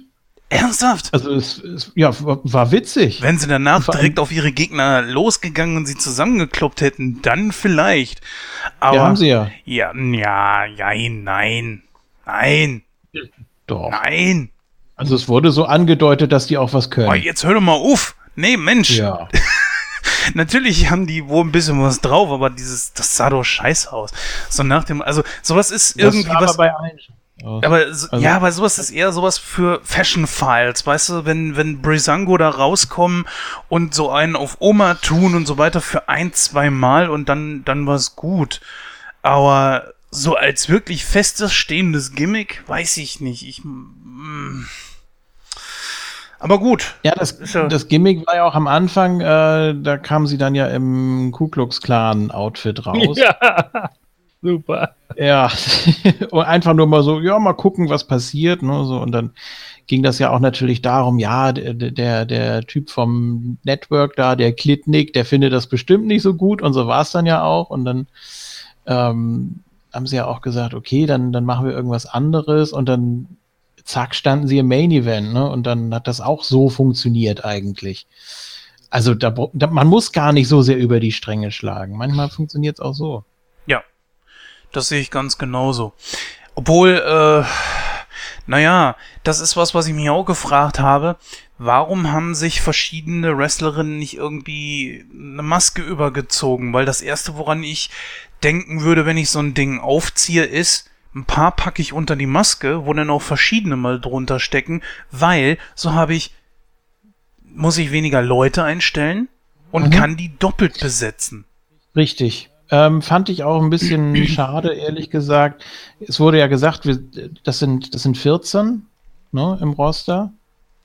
Ja, kommt Wobei die eine äh, Justine, die wollte ja von Anfang an nicht, aber dazu kommen wir dann gleich sicher noch ähm, hat man dann ja auch gemerkt, wenn die zum Schluss am Ring stehen oder meinetwegen die Fahnenträger, dass du dann äh, Wrestler aus dem, aus dem Vorprogramm nochmal nimmst. Und natürlich ist das unprofessionell. Und das wirkt dann wie so eine Zirkusshow, wo dann plötzlich äh, zum Schluss nochmal alle Tiere zusammen so ungefähr nochmal präsentiert werden und du so der, aha, okay. Ähm, fand ich nicht so passend, ehrlich gesagt. Ja, dem stimme ich voll und ganz zu. Vor allem, wenn die so ein eigenständiges Gimmick haben, so ein Einzelgänger-Gimmick, dann können die da nicht grinsen mit der Flagge da rauskommen. okay, na, man muss ja natürlich schon sagen, so als Klukux Clan-Mitglieder, ehrlich gesagt, ähm, jetzt kann man mich natürlich, ich, ja, ach, bildet euch meine, eure Meinung über Folgendes, was ich jetzt sage, selbst. Ich hätte schon irgendwie urig und cool gefunden, wenn unter diesen, wenn die Schwarzen unter diesen Kluckucks-Clan-Dingern versteckt gewesen wären. Das wäre doch mal irgendwie so ein Ding, äh, es wäre überraschend gewesen und die, das hätte das Publikum total verwirrt und nach dem Motto, hä, was ist das? Und ist das jetzt irgendwie ein Standing oder was soll das?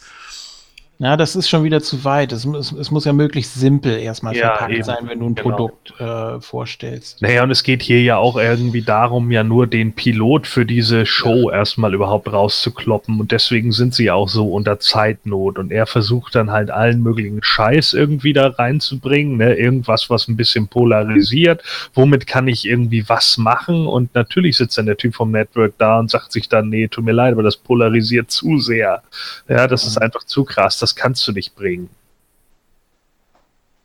Und die Idee, die du da hast, Jens, das ist eine Idee für die vierte Generation vielleicht, ja. aber nicht, nicht für die erste. Weißt du, da ist es halt wirklich noch ganz simpel. Nikolai Volkov gegen Hexor Jim Duggan.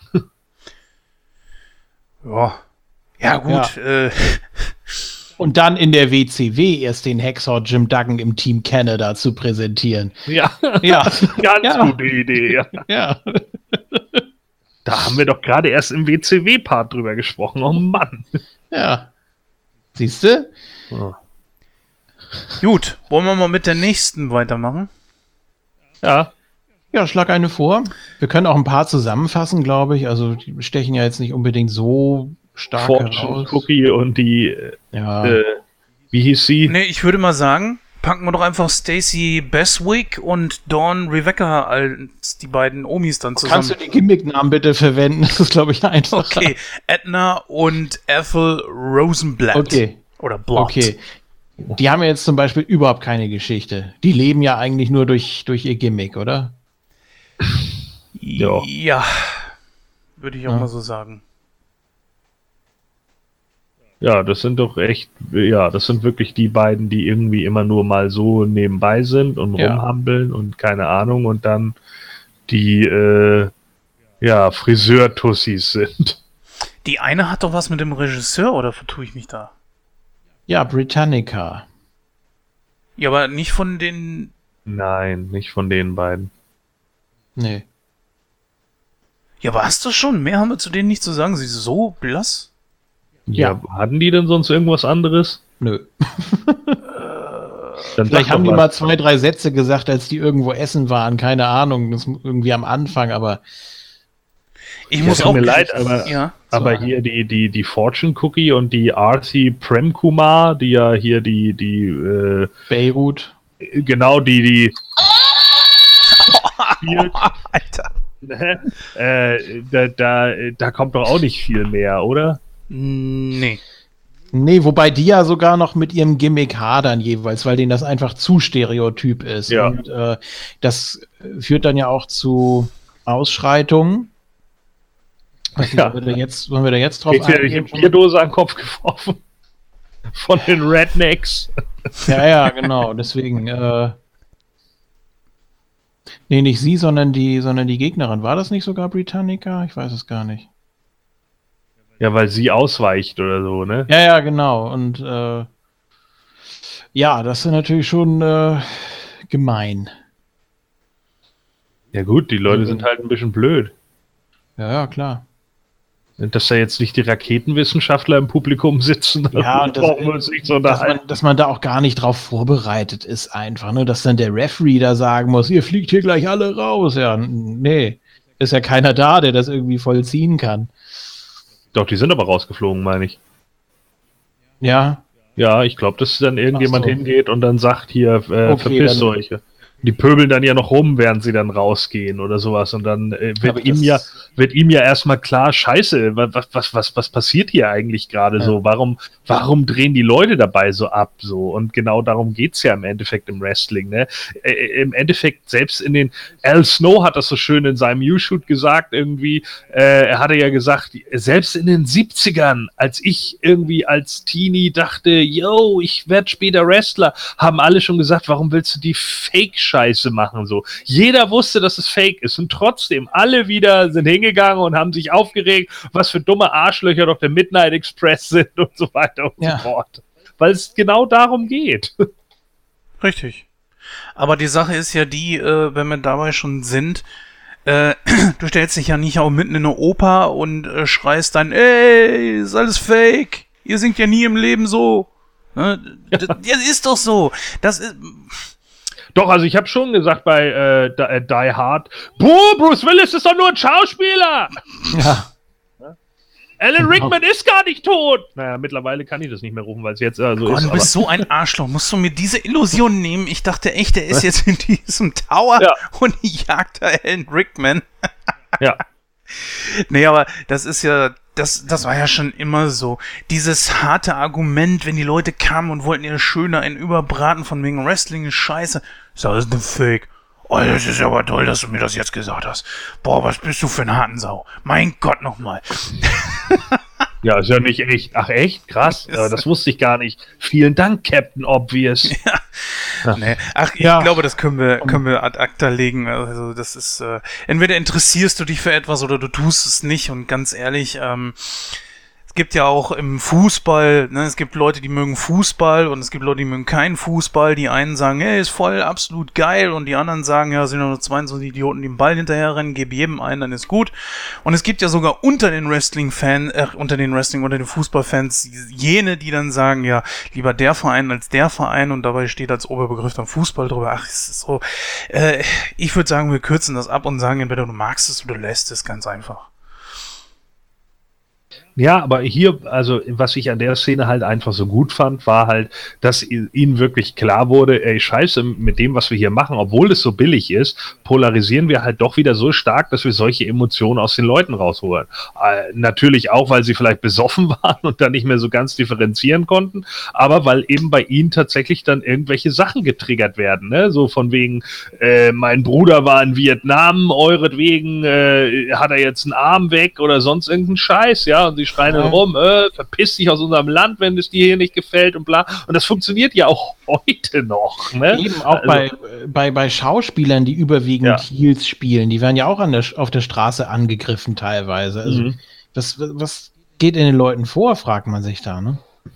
Ja, natürlich, aber die können das eben in dem Moment nicht differenzieren. Ja. Und es liegt nicht zwangsläufig nur daran, dass sie zu dämlich sind, natürlich auch, aber äh, liegt eben auch einfach teilweise daran, dass es eben darum geht, dass die Emotionen so heftig getriggert sind äh, und sie dann eben nicht umschalten können. Genau. Ja, gut, damit muss man dann wohl leben, wenn man so eine Klischeeshow abliefert, wie hier gewollt und auch äh, durchgezogen, halbwegs professionell, wenn man sich mal den Zeitdruck dann auch anguckt, ähm, wie das Ganze dann ja Stück für Stück aufgebaut wird innerhalb von diesen zehn Episoden, was auch so vom, vom Ablauf her schon ganz gut gemacht ist. Also wie gesagt, es lässt sich wirklich sehr, sehr gut weggucken. Ähm, ja, was, was haben wir noch so an, an Rand? Du wolltest sagen, hintereinander weggucken, ja? Ja. Ja, nee, weil du sagst, es lässt sich wirklich gut weggucken. Ich dachte immer, du guckst dann weg vom Fernseher. Ja. Die Serie lässt sich weggucken. Ja, okay. So, nicht, nicht das Gucken vom Fernseher lässt sich gucken, weggucken. Egal.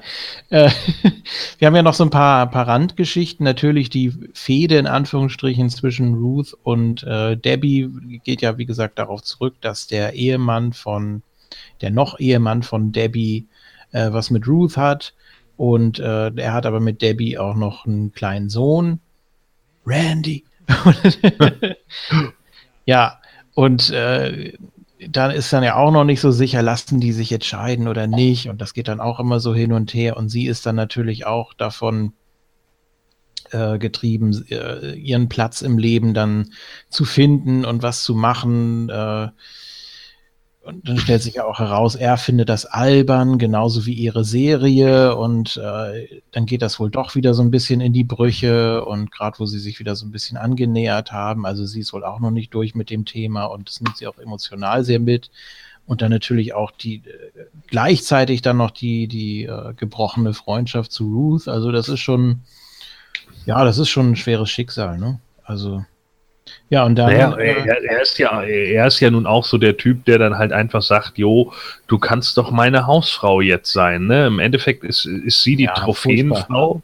Die Trophäenfrau im Schrank, so, die zu Hause halt sitzen soll und ihr geht der Arsch auf Grundeis, weil ihr super langweilig ist jeden Tag und sie denkt dann so, ey, das, das ist jetzt mein Leben. Und er sagt halt, ja, ich verdiene doch genug für uns beide, du hast doch hier alles so, du kannst doch machen, was du willst, du musst dich halt nur um den Haushalt kümmern und sie ist halt nur noch gelangweilt und möchte halt am liebsten wieder irgendwas wie ihr Schauspiel machen, was er halt als Killefits abtut. Aber andererseits hat er sie ja auch irgendwann mal geheiratet, also wird es ja auch einen Grund dafür gegeben haben. Und dann fängt sie was mit Alex Riley an. naja, die Sache ist ja schon, dass sie gar nicht mal so schlecht aussieht. Und sie scheint ja auch eine richtig erfolgreiche Schauspielerin zu sein. Wenn sie schon in einer äh, groß angelegten Serie dabei ist. Die Frage ist jetzt gerade, äh, ist sie da aus der Serie selbst ausgestiegen oder warum, oder ist die tot, die Serie, wo sie da mitgespielt hat? Wisst ihr das gerade? Sie wurde ja Mutter und wurde dann ja. einfach ersetzt. Und ist dann raus, ausgestiegen. Und, äh, das war eben so eine, so eine Maschine, das musste eben immer weitergehen, musste nachproduziert werden und sie okay. konnte dann eben nicht äh, lückenlos liefern. Ne, und saß dann erstmal auf der Straße. Und eine große Schauspielerin ist sie ja nicht. Also sie ist, sie ist halt ja. ein Star in der, in der Soap gewesen. Ne?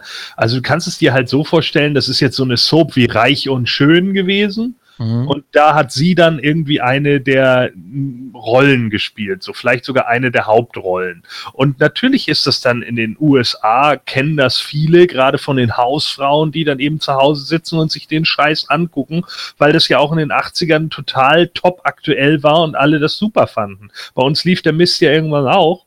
Und äh, das ist ja auch immer weitergelaufen. So, das waren ja Serien, die wurden ja am Stück am Fließband produziert. Da kamen ja jede jede Woche fünf Folgen dann pro Tag halt eine. Mhm. Und äh, das ging halt ewig so weiter. Und wenn dann jemand ausgestiegen ist oder äh, äh, nicht mehr weitermachen wollte, ja, dann wurde er halt rausgeschrieben oder eben teilweise durch andere Schauspieler ersetzt. So wie es zum Beispiel bei uns bei gute Zeiten, schlechte Zeiten der Fall war. Peter. Ja. Ja. Der auch, glaube ich, gefühlt zehnmal ersetzt wurde oder so.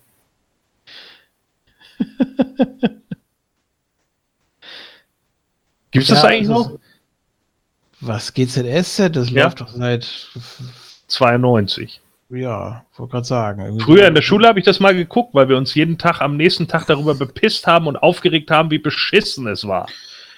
Ja, ich habe es auch mal eine Weile geguckt, aber mich hat es immer so genervt, dass die da nicht zu Potte kamen. Da habe ich gedacht, ja. jetzt mach doch mal weiter mit der Story. Es ist ja furchtbar, wie ihr da auf der Stelle immer tretet. Und, ja. Nee, irgendwann hat es mir dann gereicht, habe ich nicht mehr geguckt und ich habe es auch nicht vermisst, ganz ehrlich. Nö, genau, so war es bei mir auch. Also bei mir hat es wirklich damit aufgehört, als wir fertig waren mit der Schule, als es nicht mehr diesen Tag gab, wo wir uns am, am nächsten Tag treffen konnten äh, und uns darüber äh, auslassen konnten, wie beschissen es war, hat es keinen Spaß mehr gemacht.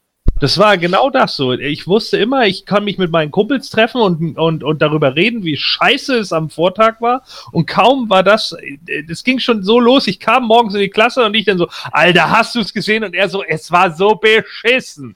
Ja, und dann haben wir uns da wirklich eine Viertelstunde drüber ausgelassen, wie beschissen die gute Zeiten, schlechte Zeiten Folgen war. Und haben uns dann gegenseitig mit den Charakteren beleidigt. Ne? Ich habe, dann hat er halt gesagt, du, äh, was weiß ich, du Christian. Und ich habe dann gesagt, gesagt, du, du AR Daniel und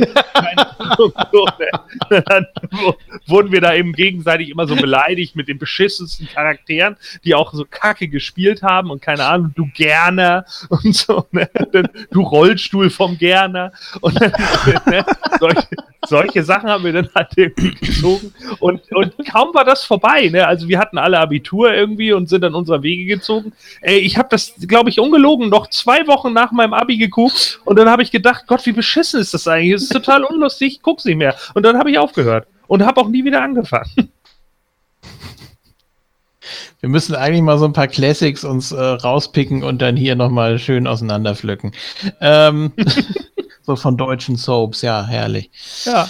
Äh, auch Lindenstraße, ne? Longest running weekly episodic television ja, show. Oh Gott. Äh, And everyone is asking why. Äh, longest running, also pro Woche dann. Ja. Weil, ähm, ich meine, da gab es eine amerikanische Serie, die geht noch länger, aber das ist ja das Problem, die ist dann nicht weekly. Sondern daily. Ja, daily.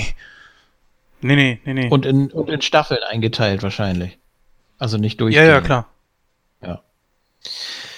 Na gut, äh, so, wir haben noch ein paar Nebencharaktere. Bevor wir eigentlich zur emotionalsten Story gleich noch kommen, können wir noch mal kurz ein paar anreißen hier. Äh, ja, Vicky Viking natürlich, die ja ursprünglich als Liberty Bell vorgesehen war, hat jetzt auch keine so große Rolle, fällt natürlich auch sehr raus, sehr, sehr markant, sehr groß, sehr kräftig und eben auch sehr nordisch. Ich glaube, die Schauspielerin ist Schottin, habe ich vorhin nochmal nachgeguckt. Erinnert mich unfassbar an die äh, ehemalige Bühnenpartnerin von Pete Glocke vor 20 Jahren. Äh, ja. Die ist ja wie aus dem Gesicht geschnitten. Oh, mit der ja. du bist ein Luder, genau wie dein Bruder gemacht hat? War das das? Weiß ich nicht. Die hatte, die hatte nee, das kaum war eine Text. Die hatte kaum Text, stand da immer so in ihrem Kleidchen und dann, als ja. er da noch diese Keyboard-Sachen da gemacht hat und dann hat sie immer nur genickt und hat irgendwas falsch gemacht und dann hat er wieder sie belehrt und ja, das ist das. Das ist das, wo, ja. wo sie immer, wo sie immer auf, auf, oder er drückt aufs Keyboard ja. und sie spielt dann hinterher irgend so ein Solo und da singt er, du bist ein Luder, genau wie dein Bruder. Ach so, ja, das kann sein. Also die sieht hier wirklich sehr ähnlich. Ähm, ja, wen haben wir noch? Äh, ja, Britannica haben wir ja schon angesprochen. Das ist ja die, die was mit dem ähm, Regisseur anfängt. Ihr Gimmick soll ja sein, nicht weil sie Britin ist, das wird ja nochmal extra betont, sondern weil sie eben so intelligent ist, dass sie da eben alles weiß und dann auch mit, äh, ja, mit, mit, mit der Brille und so, also mit allen Klischees auch natürlich behaftet zum Ring kommt und naja, eben so ja, eine Intelligenz. Die basiert übrigens auf der Original-Wrestlerin Zelda the Brain. Ah, okay, gut, also ist da doch ein Realitätsbezug. Ja. Ähm, und bitte ja, guck, guck, es dir niemals an. Okay. ja, dann mach mich doch nicht so neugierig. Äh, ja, was, was ist mit Melrose? Kann man über die irgendwas sagen? Ist das, ist das irgendwie ein Gimmick, was irgendwie eine besondere Tiefe hat? Äh, das ist doch die, die Spoiled Bread, ne?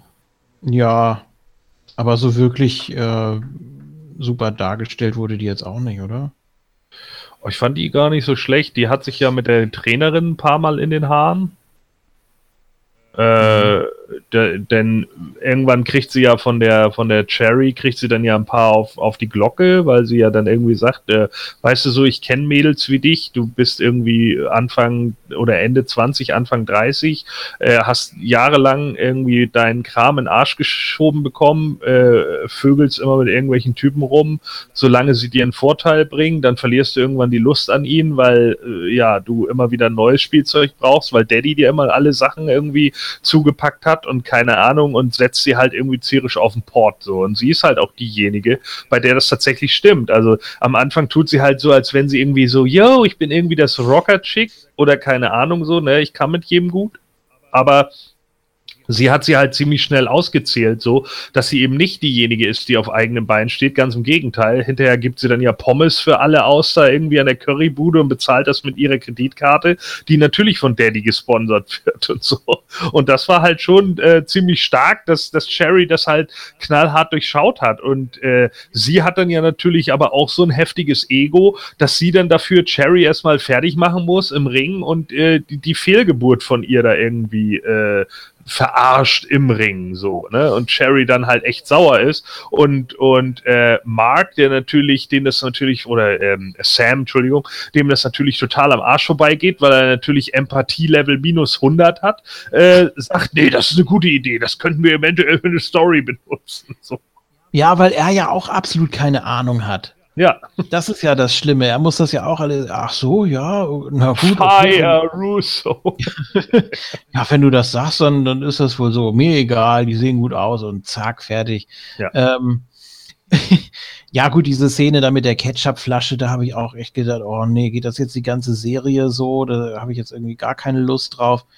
Aber hat sich dann ja doch noch sehr zum Positiven entwickelt. Also ich fand das ja, gar nicht mal, dass es geschmacklos war. Also die Idee ist natürlich, das liegt ja nahe, da wenn man jemanden wirklich hasst oder so bloßstellen will, dass man dann eben zu solchen Mitteln greift. Aber ich fand's, ich fand's billig und blöd irgendwo in dem Moment. Und aber dann später ging's dann auch wieder, dann habe ich es wieder ja, ein bisschen lieber geguckt. Ähm, ja, ansonsten, wir haben hier schon äh, Fortune Cookie angesprochen, gibt es auch nicht so viel zu erzählen. Ähnlich wie bei Beirut, dass sie nicht äh, so einverstanden war mit ihrem Klischee, weil die auch alle irgendwo anders herkamen, als sie dann plötzlich sollten. Äh, Übrigens, äh, Be Beirut äh, basiert auf der Original-Wrestlerin. Jetzt dürft ihr raten, wie die hieß. Na? Palästina. Oh nein. Nee. Oh Mann. Ernsthaft. Sehr ja, cool. Schlecht. Es, es, ging ja tatsächlich nochmal hier ähm, Richtung Raisha Said, also die Begleitung von Awesome Kong bei TNA damals. Ja. Silence, ne? Also ging ja, ging ja deutlich in die Richtung. Ähm, ja, was haben wir noch? Dann müssten wir eigentlich schon. Äh, hier, welche war nochmal die kleine, die äh, scheinbar wohl die, die Tochter, hat? nee, die Tochter ist von dem. Ja, da wollte ich jetzt gerade, so. da wollte ich jetzt gerade kommen, weil das zwei größere Stories sind, die wir noch haben. Einmal die äh, Justine, äh, die ja nun wirklich damit überhaupt nichts am Hut hat, die auch eigentlich gar nichts wirklich gemacht hat im Ring und für den Ring und äh, so das Ganze drumherum. Ähm, ja, die hat eigentlich nur diese Chance genutzt, dieses Casting, um ihren wahrscheinlichen Vater zu konfrontieren, was ja dann auch in der vorletzten Folge klappt. Da auf diesem, auf dieser Wohltätigkeitsveranstaltung. Ja, wo er dachte, sie wollte ihn einfach nur ballern, weil ja. sie, weil sie ein Stalker-Fan ja, ist. Ja, genau. Aber bist du überhaupt schon volljährig? Ach komm, was soll's. So widerlich einfach. Aber die Vorstellung Und, alleine, ne, das ist möglicherweise, nee, ja, äh, nee. Ja. Ja. Naja, und ähm, deswegen hat sie ja auch, äh, das war ja auch einmal der Cliffhanger in einer Folge zuvor, die Kamera geklaut, ne? Da hat ja auch dann äh, Britannica äh, so, ein so ein Promo-Video gemacht und dann hat er doch gefragt, mal, wie hast du das denn gemacht? Ja, mit der Kamera, die war in meinem Spind. Und, ach so, ja. Ne, mhm. dann war das schon klar. Und das, dadurch, dass sie ihm das so frei erzählt hat, konnte sie die unmöglich selbst geklaut haben. Ne? Und dann mhm. hat es ja auch, ähm, hat es ja auch Sam nochmal angesprochen, als sie da diese Carwash-Sache da hatten. Äh, ja, was, willst du mir schon wieder was klauen oder so, als sie dann da ankam? Und äh, geht das jetzt wirklich nicht mehr? Dass das, äh, sind wir wirklich pleite und so? Ja, hm. Ja, also da hat er es natürlich schon gewusst in dem Moment. Und dann ja. hat es ja auch nicht mehr lang gedauert bis zur, bis zur Konfrontation. Ähm ja, dann gab es da eben diese, ja, Aussprache kann man das ja gar nicht nennen. Er hat das ja gar nicht so, so ernst genommen. Willst du, willst du Geld von mir oder mein Knochenmark oder was ist los? Und dann ist sie ja gegangen und er hat dann ja noch versucht, sich zu entschuldigen und naja, mal sehen, wie es da weitergeht. Also in der zweiten Staffel muss das Thema natürlich nochmal aufgegriffen werden. Genauso wie die Geschichte mit äh, Bash und seiner Mutter. Von ihr ist er ja auch sehr abhängig und hat das dann ja auch angeleiert mit dem mit der Wohltätigkeitsveranstaltung und das wäre doch eine gute Möglichkeit. Mhm. Die haben da alle äh, das Scheckbuch offen und wenn wir uns da so ein bisschen zivilisiert kleiden und unter das Volk mischen, ähm, dann erzählen wir einfach jeder eine Geschichte von irgendeiner Drogenvergangenheit und so. Und ja. ja. dann haben sie sich auch alle irgendwas ausgedacht. Das war auch eine sehr witzige Szene eigentlich. Vor allem, wie ernst die alle geblieben sind. Ja. Wrestling hat mich wieder auf den richtigen Weg gebracht und ja, alle, ja, wirklich super. Also Sport, ja, absolut. und ich habe schon im Hintergrund Reinhard Fendrich, es lebe der Sport gehört. So, du, Alter, ey. Unglaublich. Ja, und die einzige, die dann eben eine echte Geschichte erzählt hat, war dann äh, Ruth und äh, hat da dann auch wieder den Zugang so zu Debbie wiedergefunden und ja, zwei Fliegen mit einer Klappe geschlagen und ja, hat sich ja mit ihrer Rede im Endeffekt bei ihr ja öffentlich entschuldigt. Ne? Ja, eben, eben.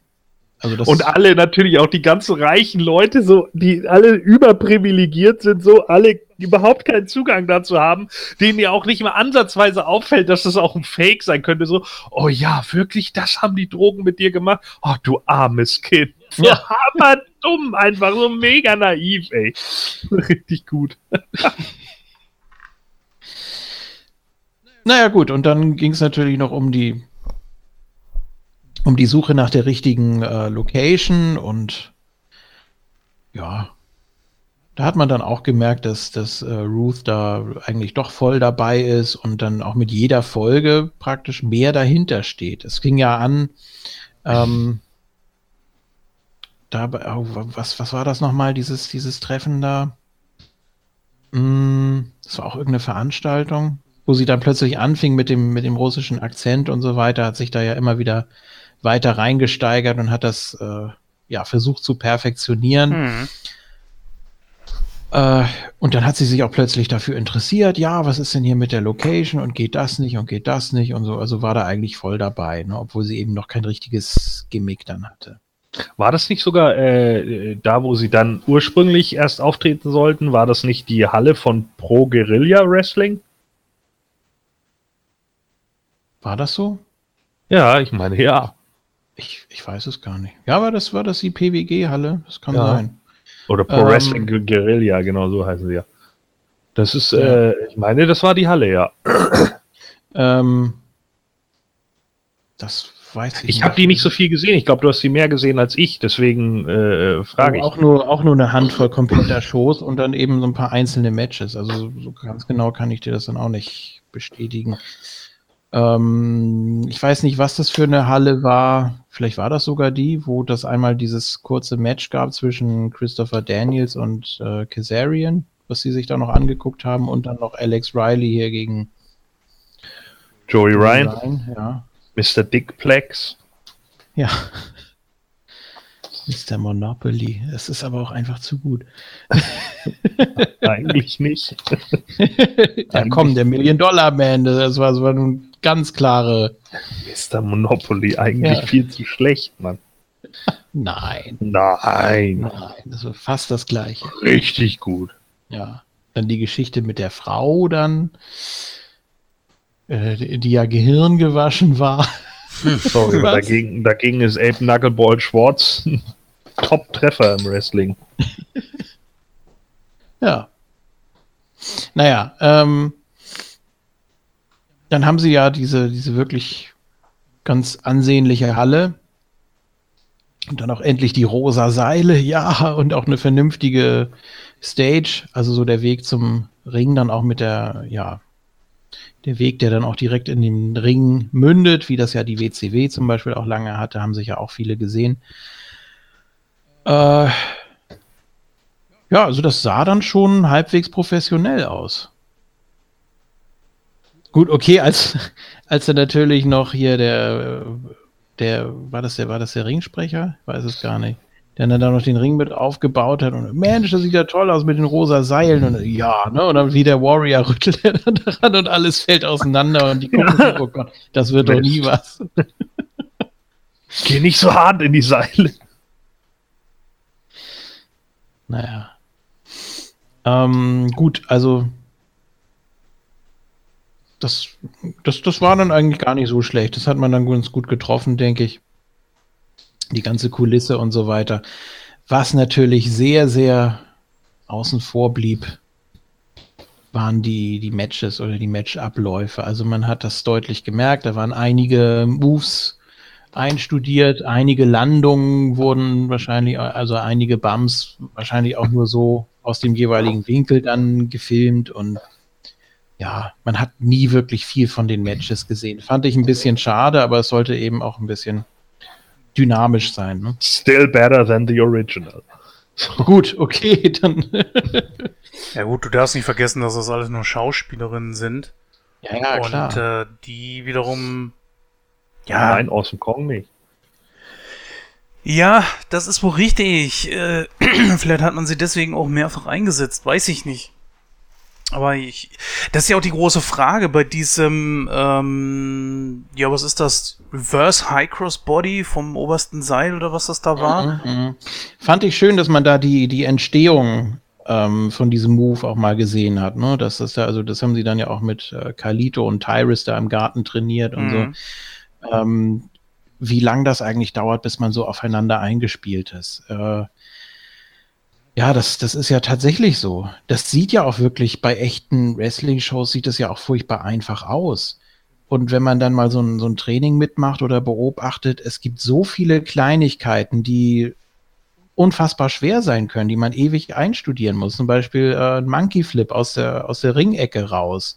Bis du da mal das Gleichgewicht hast und da richtig auf den Oberschenkeln stehst und dann auch äh, darauf achten musst, dass du nicht irgendwie auf die, auf die Beine von deinem Gegner guckst, sondern die ganze Zeit auch Kontakt zum, zum Publikum hast und so. Dass, dass das wirklich sau schwer ist. Und fand ich schön, dass man das hier mal so dargestellt hat.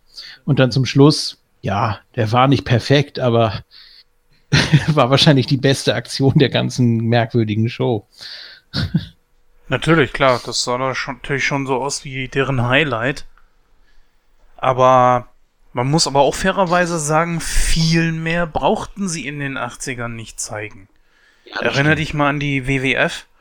Da war, galt ein äh, Macho Man Randy Savage als Highflyer. Und jetzt ja. ohne, ihr wisst, ich bin Macho Man Fan.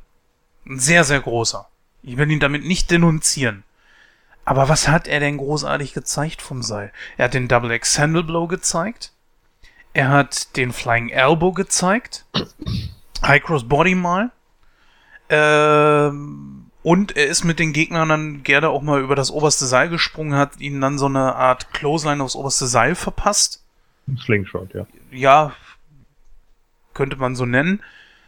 Ähm, und das war's. Ich erinnere mich nicht an mehr. Und das sind die Flying Moves vom, vom Macho Man gewesen. Und die haben sich auch nicht großartig geändert. Es war ja auch generell in den 80ern eigentlich so, dass die Seile ja wirklich nur die Ringbegrenzung waren. Da waren die ja gar nicht so wirklich als Gegenstand oder als, als Waffe, sage ich mal, ähm, einzusetzen. Wenn du in den Seilen hingst, also sprichwörtlich, daher kommt das ja auch, äh, dann warst du eben angeschlagen und dazu diente das eben so als, äh, ja, als symbolische Unterstreichung, ne? aber äh, die, die Seile wurden nie richtig mit einbezogen in die Moves. Das kam ja erst viel später. Also von daher war das schon natürlich auf einem höheren Level, was sie da eigentlich gezeigt haben. Ja, was haben wir noch an kleinen Stories? Die von Badge, ne? Ja, Bash mit. Bash, mit, nicht Badge, Entschuldigung, Bash, ja. genau, ja. Ist ja auch eine kleine Nebenhandlung. Ja, das ging dann ja auch so Richtung Soap. Also ich, ich weiß nicht, ich dachte, oh Gott, das wird jetzt hier so ein bisschen aus wie California-mäßig. Wobei nichts gegen die Serie, um Gottes Willen.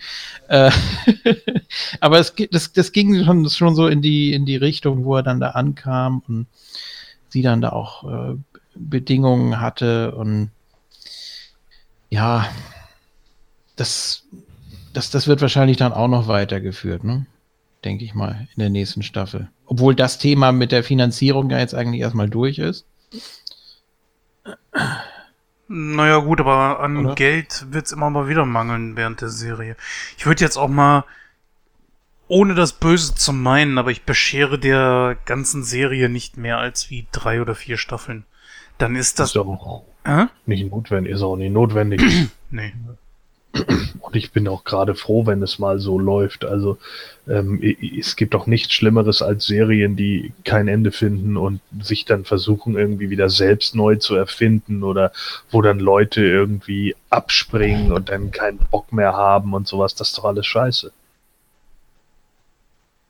Ja, nicht nur das, ne, Gordon, das ist, äh, wenn man einfach mal schaut, wir hatten ja eine fast abgeschlossene Geschichte bei äh, Walking Dead, Quatsch, Walking Dead, Breaking Bad. Und dann kam ja noch, ey, wir müssen unbedingt eine fünfte Staffel machen und du hattest eigentlich den größten Bad Guy, den sie hatten, abgemurkst. Über Gus Fring ging eigentlich meiner Meinung nach gar nichts. Na gut, dann hatte man noch eine fünfte Staffel, die nicht mehr an die davorigen anknüpfen konnte, nicht schlecht war, aber eigentlich auch sowas von unnötig. Es hatte ein richtig gutes Ende eigentlich. Nö, ich fand das Ende der fünften gerade gut, weil nämlich der größere Bad Guy als Gus Fring war Walter selbst. Er ist halt für sich selbst der, der, der größte Feind gewesen und genau darum ging es in der fünften und das fand ich gerade gut. Die, die komischen, die komischen Schweden oder was das da waren, die, das waren ja nur, das war ja nur so ein, so ein Zeiteffekt, wo sie dann einfach nochmal gesehen haben, ja, okay, äh, hier kommen jetzt nochmal irgendwelche Leute, die total reckless sind, aber um die ging es ja irgendwann gar nicht mehr und das hat er dann ja auch gezeigt, wo er dann ja alle mit, mit der Minigun oder mit der, mit der äh, MG da, mit dem Maschinengewehr wegholzt. Hm. Ja, ja, gibt, gibt einige Beispiele. Ne? Also Scrubs hätte nach der achten locker enden können, war auch so geschrieben und gedreht eigentlich. Äh, Full House nach der siebten. Ähm, und dann hat man doch immer noch mal was dran gehängt und man braucht es einfach nicht. Es ist völlig überflüssig. Also auch noch mal so ein paar Beispiele. Ja, sind wir erstmal durch mit der ersten Staffel, oder? Ja, würde ich sagen. Oder habt ihr noch irgendwelche Anmerkungen? Wie gesagt, also so die, die ganze Machart der Serie gefällt mir sehr gut. Natürlich auch die, diese ganze 80er Musik und es ist, es ist so herrlich. Es ist auch für die Ohren ein Genuss. Ähm, ja, sehr authentisch, wie gesagt. Ist natürlich auch nicht ganz billig, so eine Serie in den 80ern spielen zu lassen. Ne? Du musst die Requisiten dafür ja. haben, du musst ja. höllisch aufpassen, was du machst und was du tust. Das haben wir ja bei der deutschen Serie gesehen, Dark wo plötzlich, ja, die spielt ja, ich glaube, im Jahr 1985 oder sowas, keine Ahnung. Oder 86, weiß ich nicht. Und dann gehen sie da in die Vergangenheit, achten auch akribisch darauf, dass sie Autos aus der Zeit haben und ja, dann steht da auf einem Regal in den 80er Jahre plötzlich so, ein, so eine Reihe von Masters of the Universe Figuren und andere. Und dann steht da eben auch mal eben ein im Jahr 1986 äh, ein New Adventures He-Man, der aber erst 89 äh, erschien. Ne? Das ist schon. Oh. Ja, bon, genau. Das ist natürlich schon so ein kleiner Fauxpas. Und hier habe ich jetzt nichts gesehen, wo ich sagen würde, hm, das passt aber nicht so ganz hin. Nö, das passt eigentlich schon so alles, denke ich. Witzig natürlich auch das Gespräch äh, von ähm, Sam dann, als er da seinen Film, äh, was war das? Mothers and Lovers äh, da beschreibt, die Handlung. Ja, das ist das ist doch zurück in die Zukunft. Der ist doch gerade angelaufen. Das ist total witzig. Was? Nein, das kann nicht sein. Das ist doch, das ist doch meine Idee. Nein, nein, der läuft jetzt gerade hier zurück in die Zukunft. Das ist genau das, was du da beschrieben hast. Ja. Ja, der ist echt gut. Und dann standen sie da auch alle schön da vor dem DeLorean. Herrlich. Ja, obwohl da hätte man sich schon mal die Mühe machen können und so ein richtiges Requisit rausholen. Äh, ich habe übrigens einen neuen Trailer gesehen, nur mal an dieser Stelle. Äh, ich weiß ja nicht genau, wann ihr das jetzt hört. Aber für alle 80er-Fans, ob der Film nun gut ist oder nicht, das haben wir noch hingestellt, kann ich an dieser Stelle nicht sagen. ist natürlich Ready Player One. Da wird der DeLorean ja auch einen Auftritt haben. Aber ja. richtig als Zeitmaschine, nicht einfach nur so wie ein DeLorean, wie er da jetzt war. Gordon hm. sagt schon wieder, ah, ja, ich kann ich es schon nachvollziehen.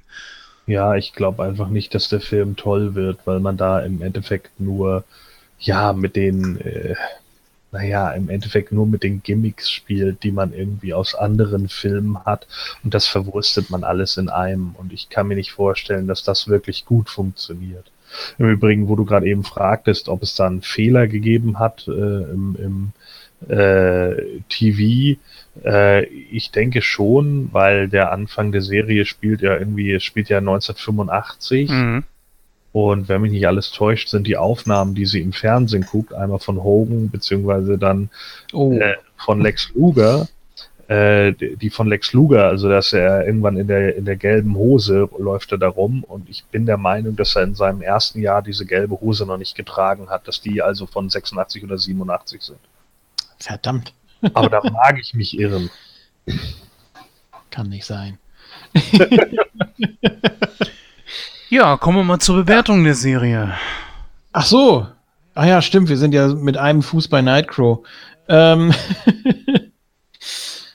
ja, wer möchte? Ich habe ich hab viel zu viel gesabbelt eigentlich die ganze Zeit. Ne? Ihr habt ja zum Schluss kaum noch was gesagt. Ja, Ach, also äh, ich mache es uns erstmal. Ähm, ich finde, die, die, die Serie ist, ist eine Serie, die äh, wenig langweilig wird. Also die teilweise sind die Folgen auch sehr kurz. Das finde ich auch sehr angenehm mal. Im Gegensatz zu diesen ganzen Serien, die äh, jetzt, was weiß ich, aller Game of Thrones jetzt mittlerweile im anderthalb Stunden Takt gedreht werden müssen und sowas. Und ich finde es gar nicht mal so schlecht, wenn man mal oder äh, einigermaßen erfrischend, wenn man mal wieder eine Serie hat, die man mal locker teilweise in 20 Minuten gucken kann, eine Folge ähm, weil man dann auch nicht so viel Zeit irgendwie verbraucht und manchmal äh, macht es sich auch einfach besser, eine Sache so irgendwie zu verkaufen. Ähm, ja, da kann ich halt nur sagen, äh, hat sich die Serie eigentlich ganz gut be bewahrt irgendwie. Wie gesagt, ist eben selten langweilig geworden, weil man, glaube ich, auch auf überflüssigen Stuss verzichtet hat. Sogar so Sachen wie, dass Ruth eine Abtreibung hat, wurde überhaupt nicht in Drama gepackt, sondern sehr äh, motorisch abgehandelt irgendwie. Ne? Sie geht in eine ja. Klinik und dann kriegt sie das Kind halt weggemacht und er fühlt sich zwar doch irgendwie verantwortlich, aber ähm, ja, sitzt dann auch nur so dabei und es wird irgendwie so dargestellt, wie es halt ist. Wer war nochmal der Vater? Das habe ich gar nicht mehr äh, geblickt. Ja, der Marc, oder? Ja, ich meine, dass der, der, der Mann von Debbie. Ja, genau.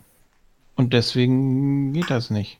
Ja. Also es lag nicht nur an der Zeit, wie sie ja gesagt hat, sondern das war natürlich nochmal so ein, ja, so ein Bonus. Okay, genau. weil ich hatte Fand nämlich ich die ersten, oh, Entschuldigung, ich hatte nämlich die ersten sieben Folgen geguckt und ich habe jetzt gestern dann, also das war letzte Woche, und habe dann gestern die restlichen drei noch geguckt und ich dachte, Moment, habe ich irgendwo was vergessen? Das geht mir bei, äh, bei, na, äh, nicht Destiny, äh, wie heißt die neue Star Trek-Serie? Discovery? Discovery, genau. Das geht mir da immer so. Dass, dass ich dir das sagen muss, ist interessant. Ach, ja, das wird mit Sicherheit unsere Hörer bei Moon Talk auch schon genervt haben, dass mir so oft irgendwelche Dinge nicht eingefallen sind. Das kann, da kann ich mich nur für entschuldigen. Ähm, mein Gedächtnis ist echt ein Sieb im Moment.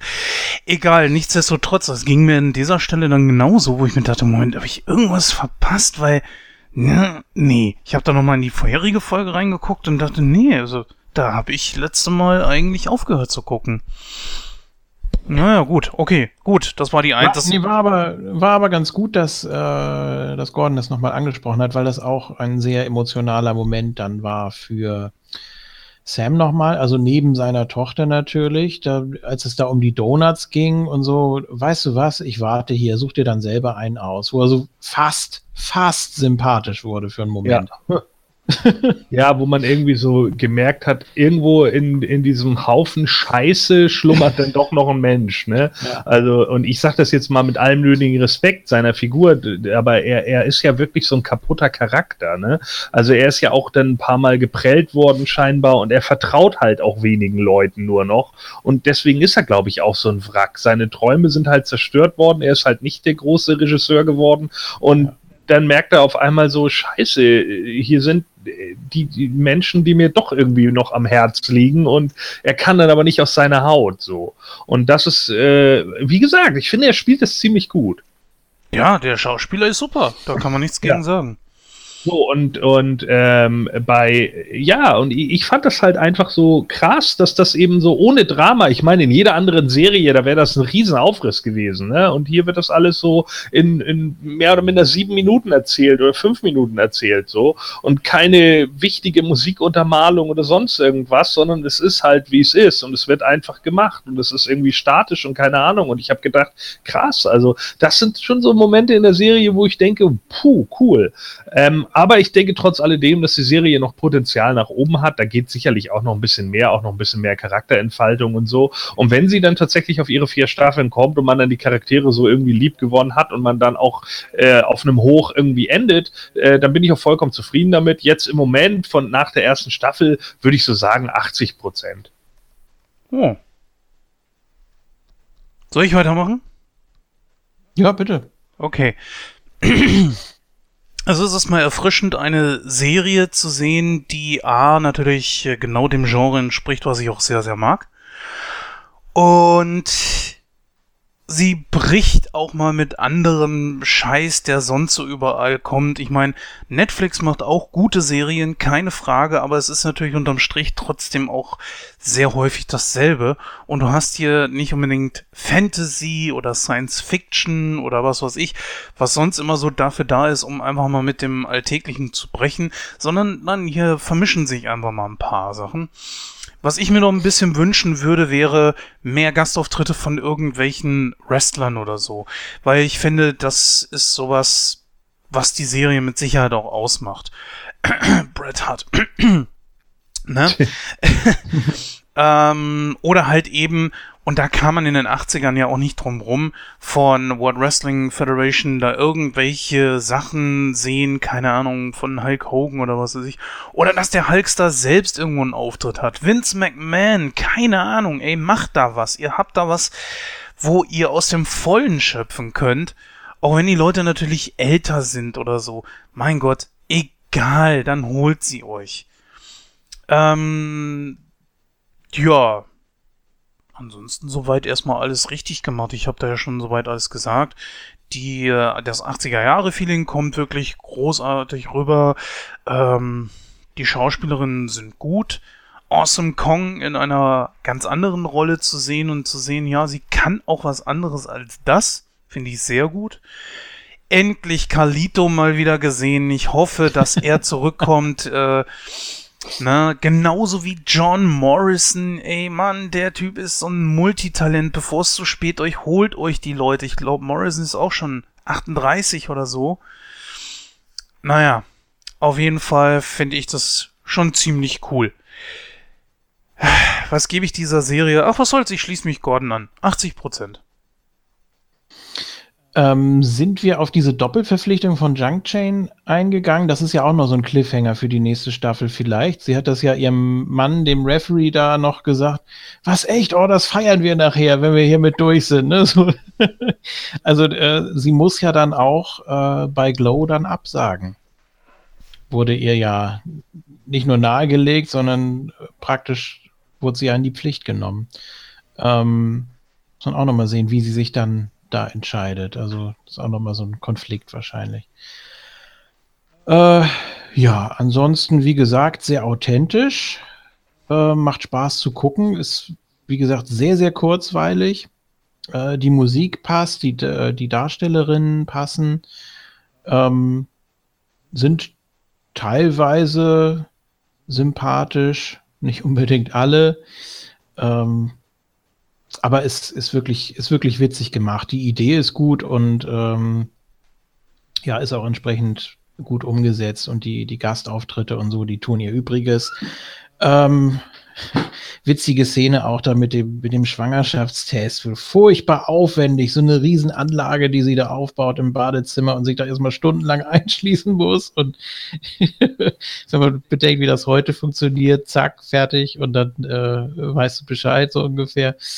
Ähm, ja, da, da spielt natürlich auch dieser Ekelfaktor so ein bisschen mit rein, wenn sie da, ja, mit dem Urin da rumhantiert und mhm. ja, in mhm. den ersten Folgen wurde ja auch relativ viel gekotzt und dann, wie schon gesagt, die, die Szene mit der Ketchupflasche da, also man hat schon so ein bisschen mit der Ekelkeule da hantiert. Ja, ist sicher auch der, der Narrenfreiheit einer neuen Serie zuzuschreiben. Ähm, ja, mir gefällt's. Es gibt ein paar Backstage Einblicke einfach, kommt einem zumindest so vor, als ob es welche wären. Und das mag ich ja immer ganz gerne, äh, wenn ganz offen mit dem Thema umgegangen wird, äh, wie, wie Wrestling funktioniert. Ich sehe da aber noch eine Menge Potenzial nach oben. Ähm, deshalb würde ich jetzt erstmal sagen 75. Hm, und guck dann mal, was, was kommt. So. Aber ich bin gespannt auf die zweite Staffel.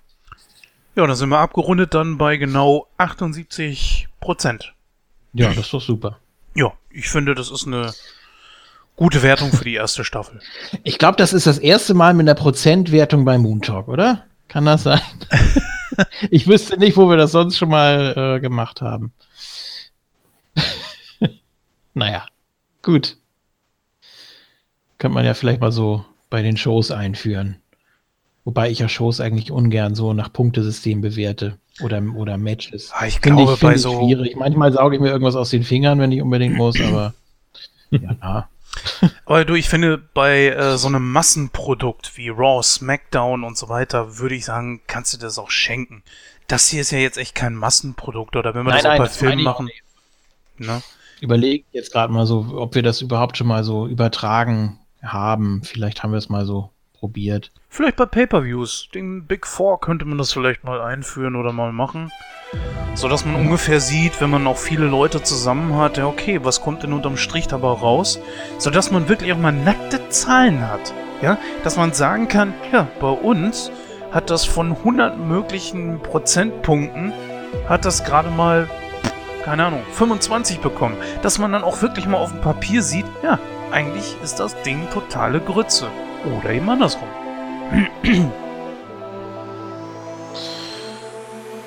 Ja, gut. Dann würde ich sagen, geht es hier gleich weiter im Programm. Ähm, ihr bleibt dementsprechend noch dabei und äh, wir gucken dann mal, was gleich auf uns zukommt in Moon Talk. Und du darfst jetzt hier nochmal die Abmoderation machen für Nitro in Serie. Es ist ja wirklich ein herrliches Durcheinander hier.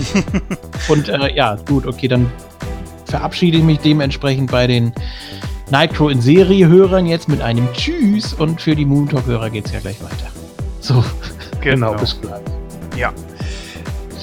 Ja, liebe Hörer von äh, Nightcrow, äh, an dieser Stelle, das war das erste Mal, dass wir dieses Crossover gemacht haben und ich finde, das passte eigentlich ziemlich gut.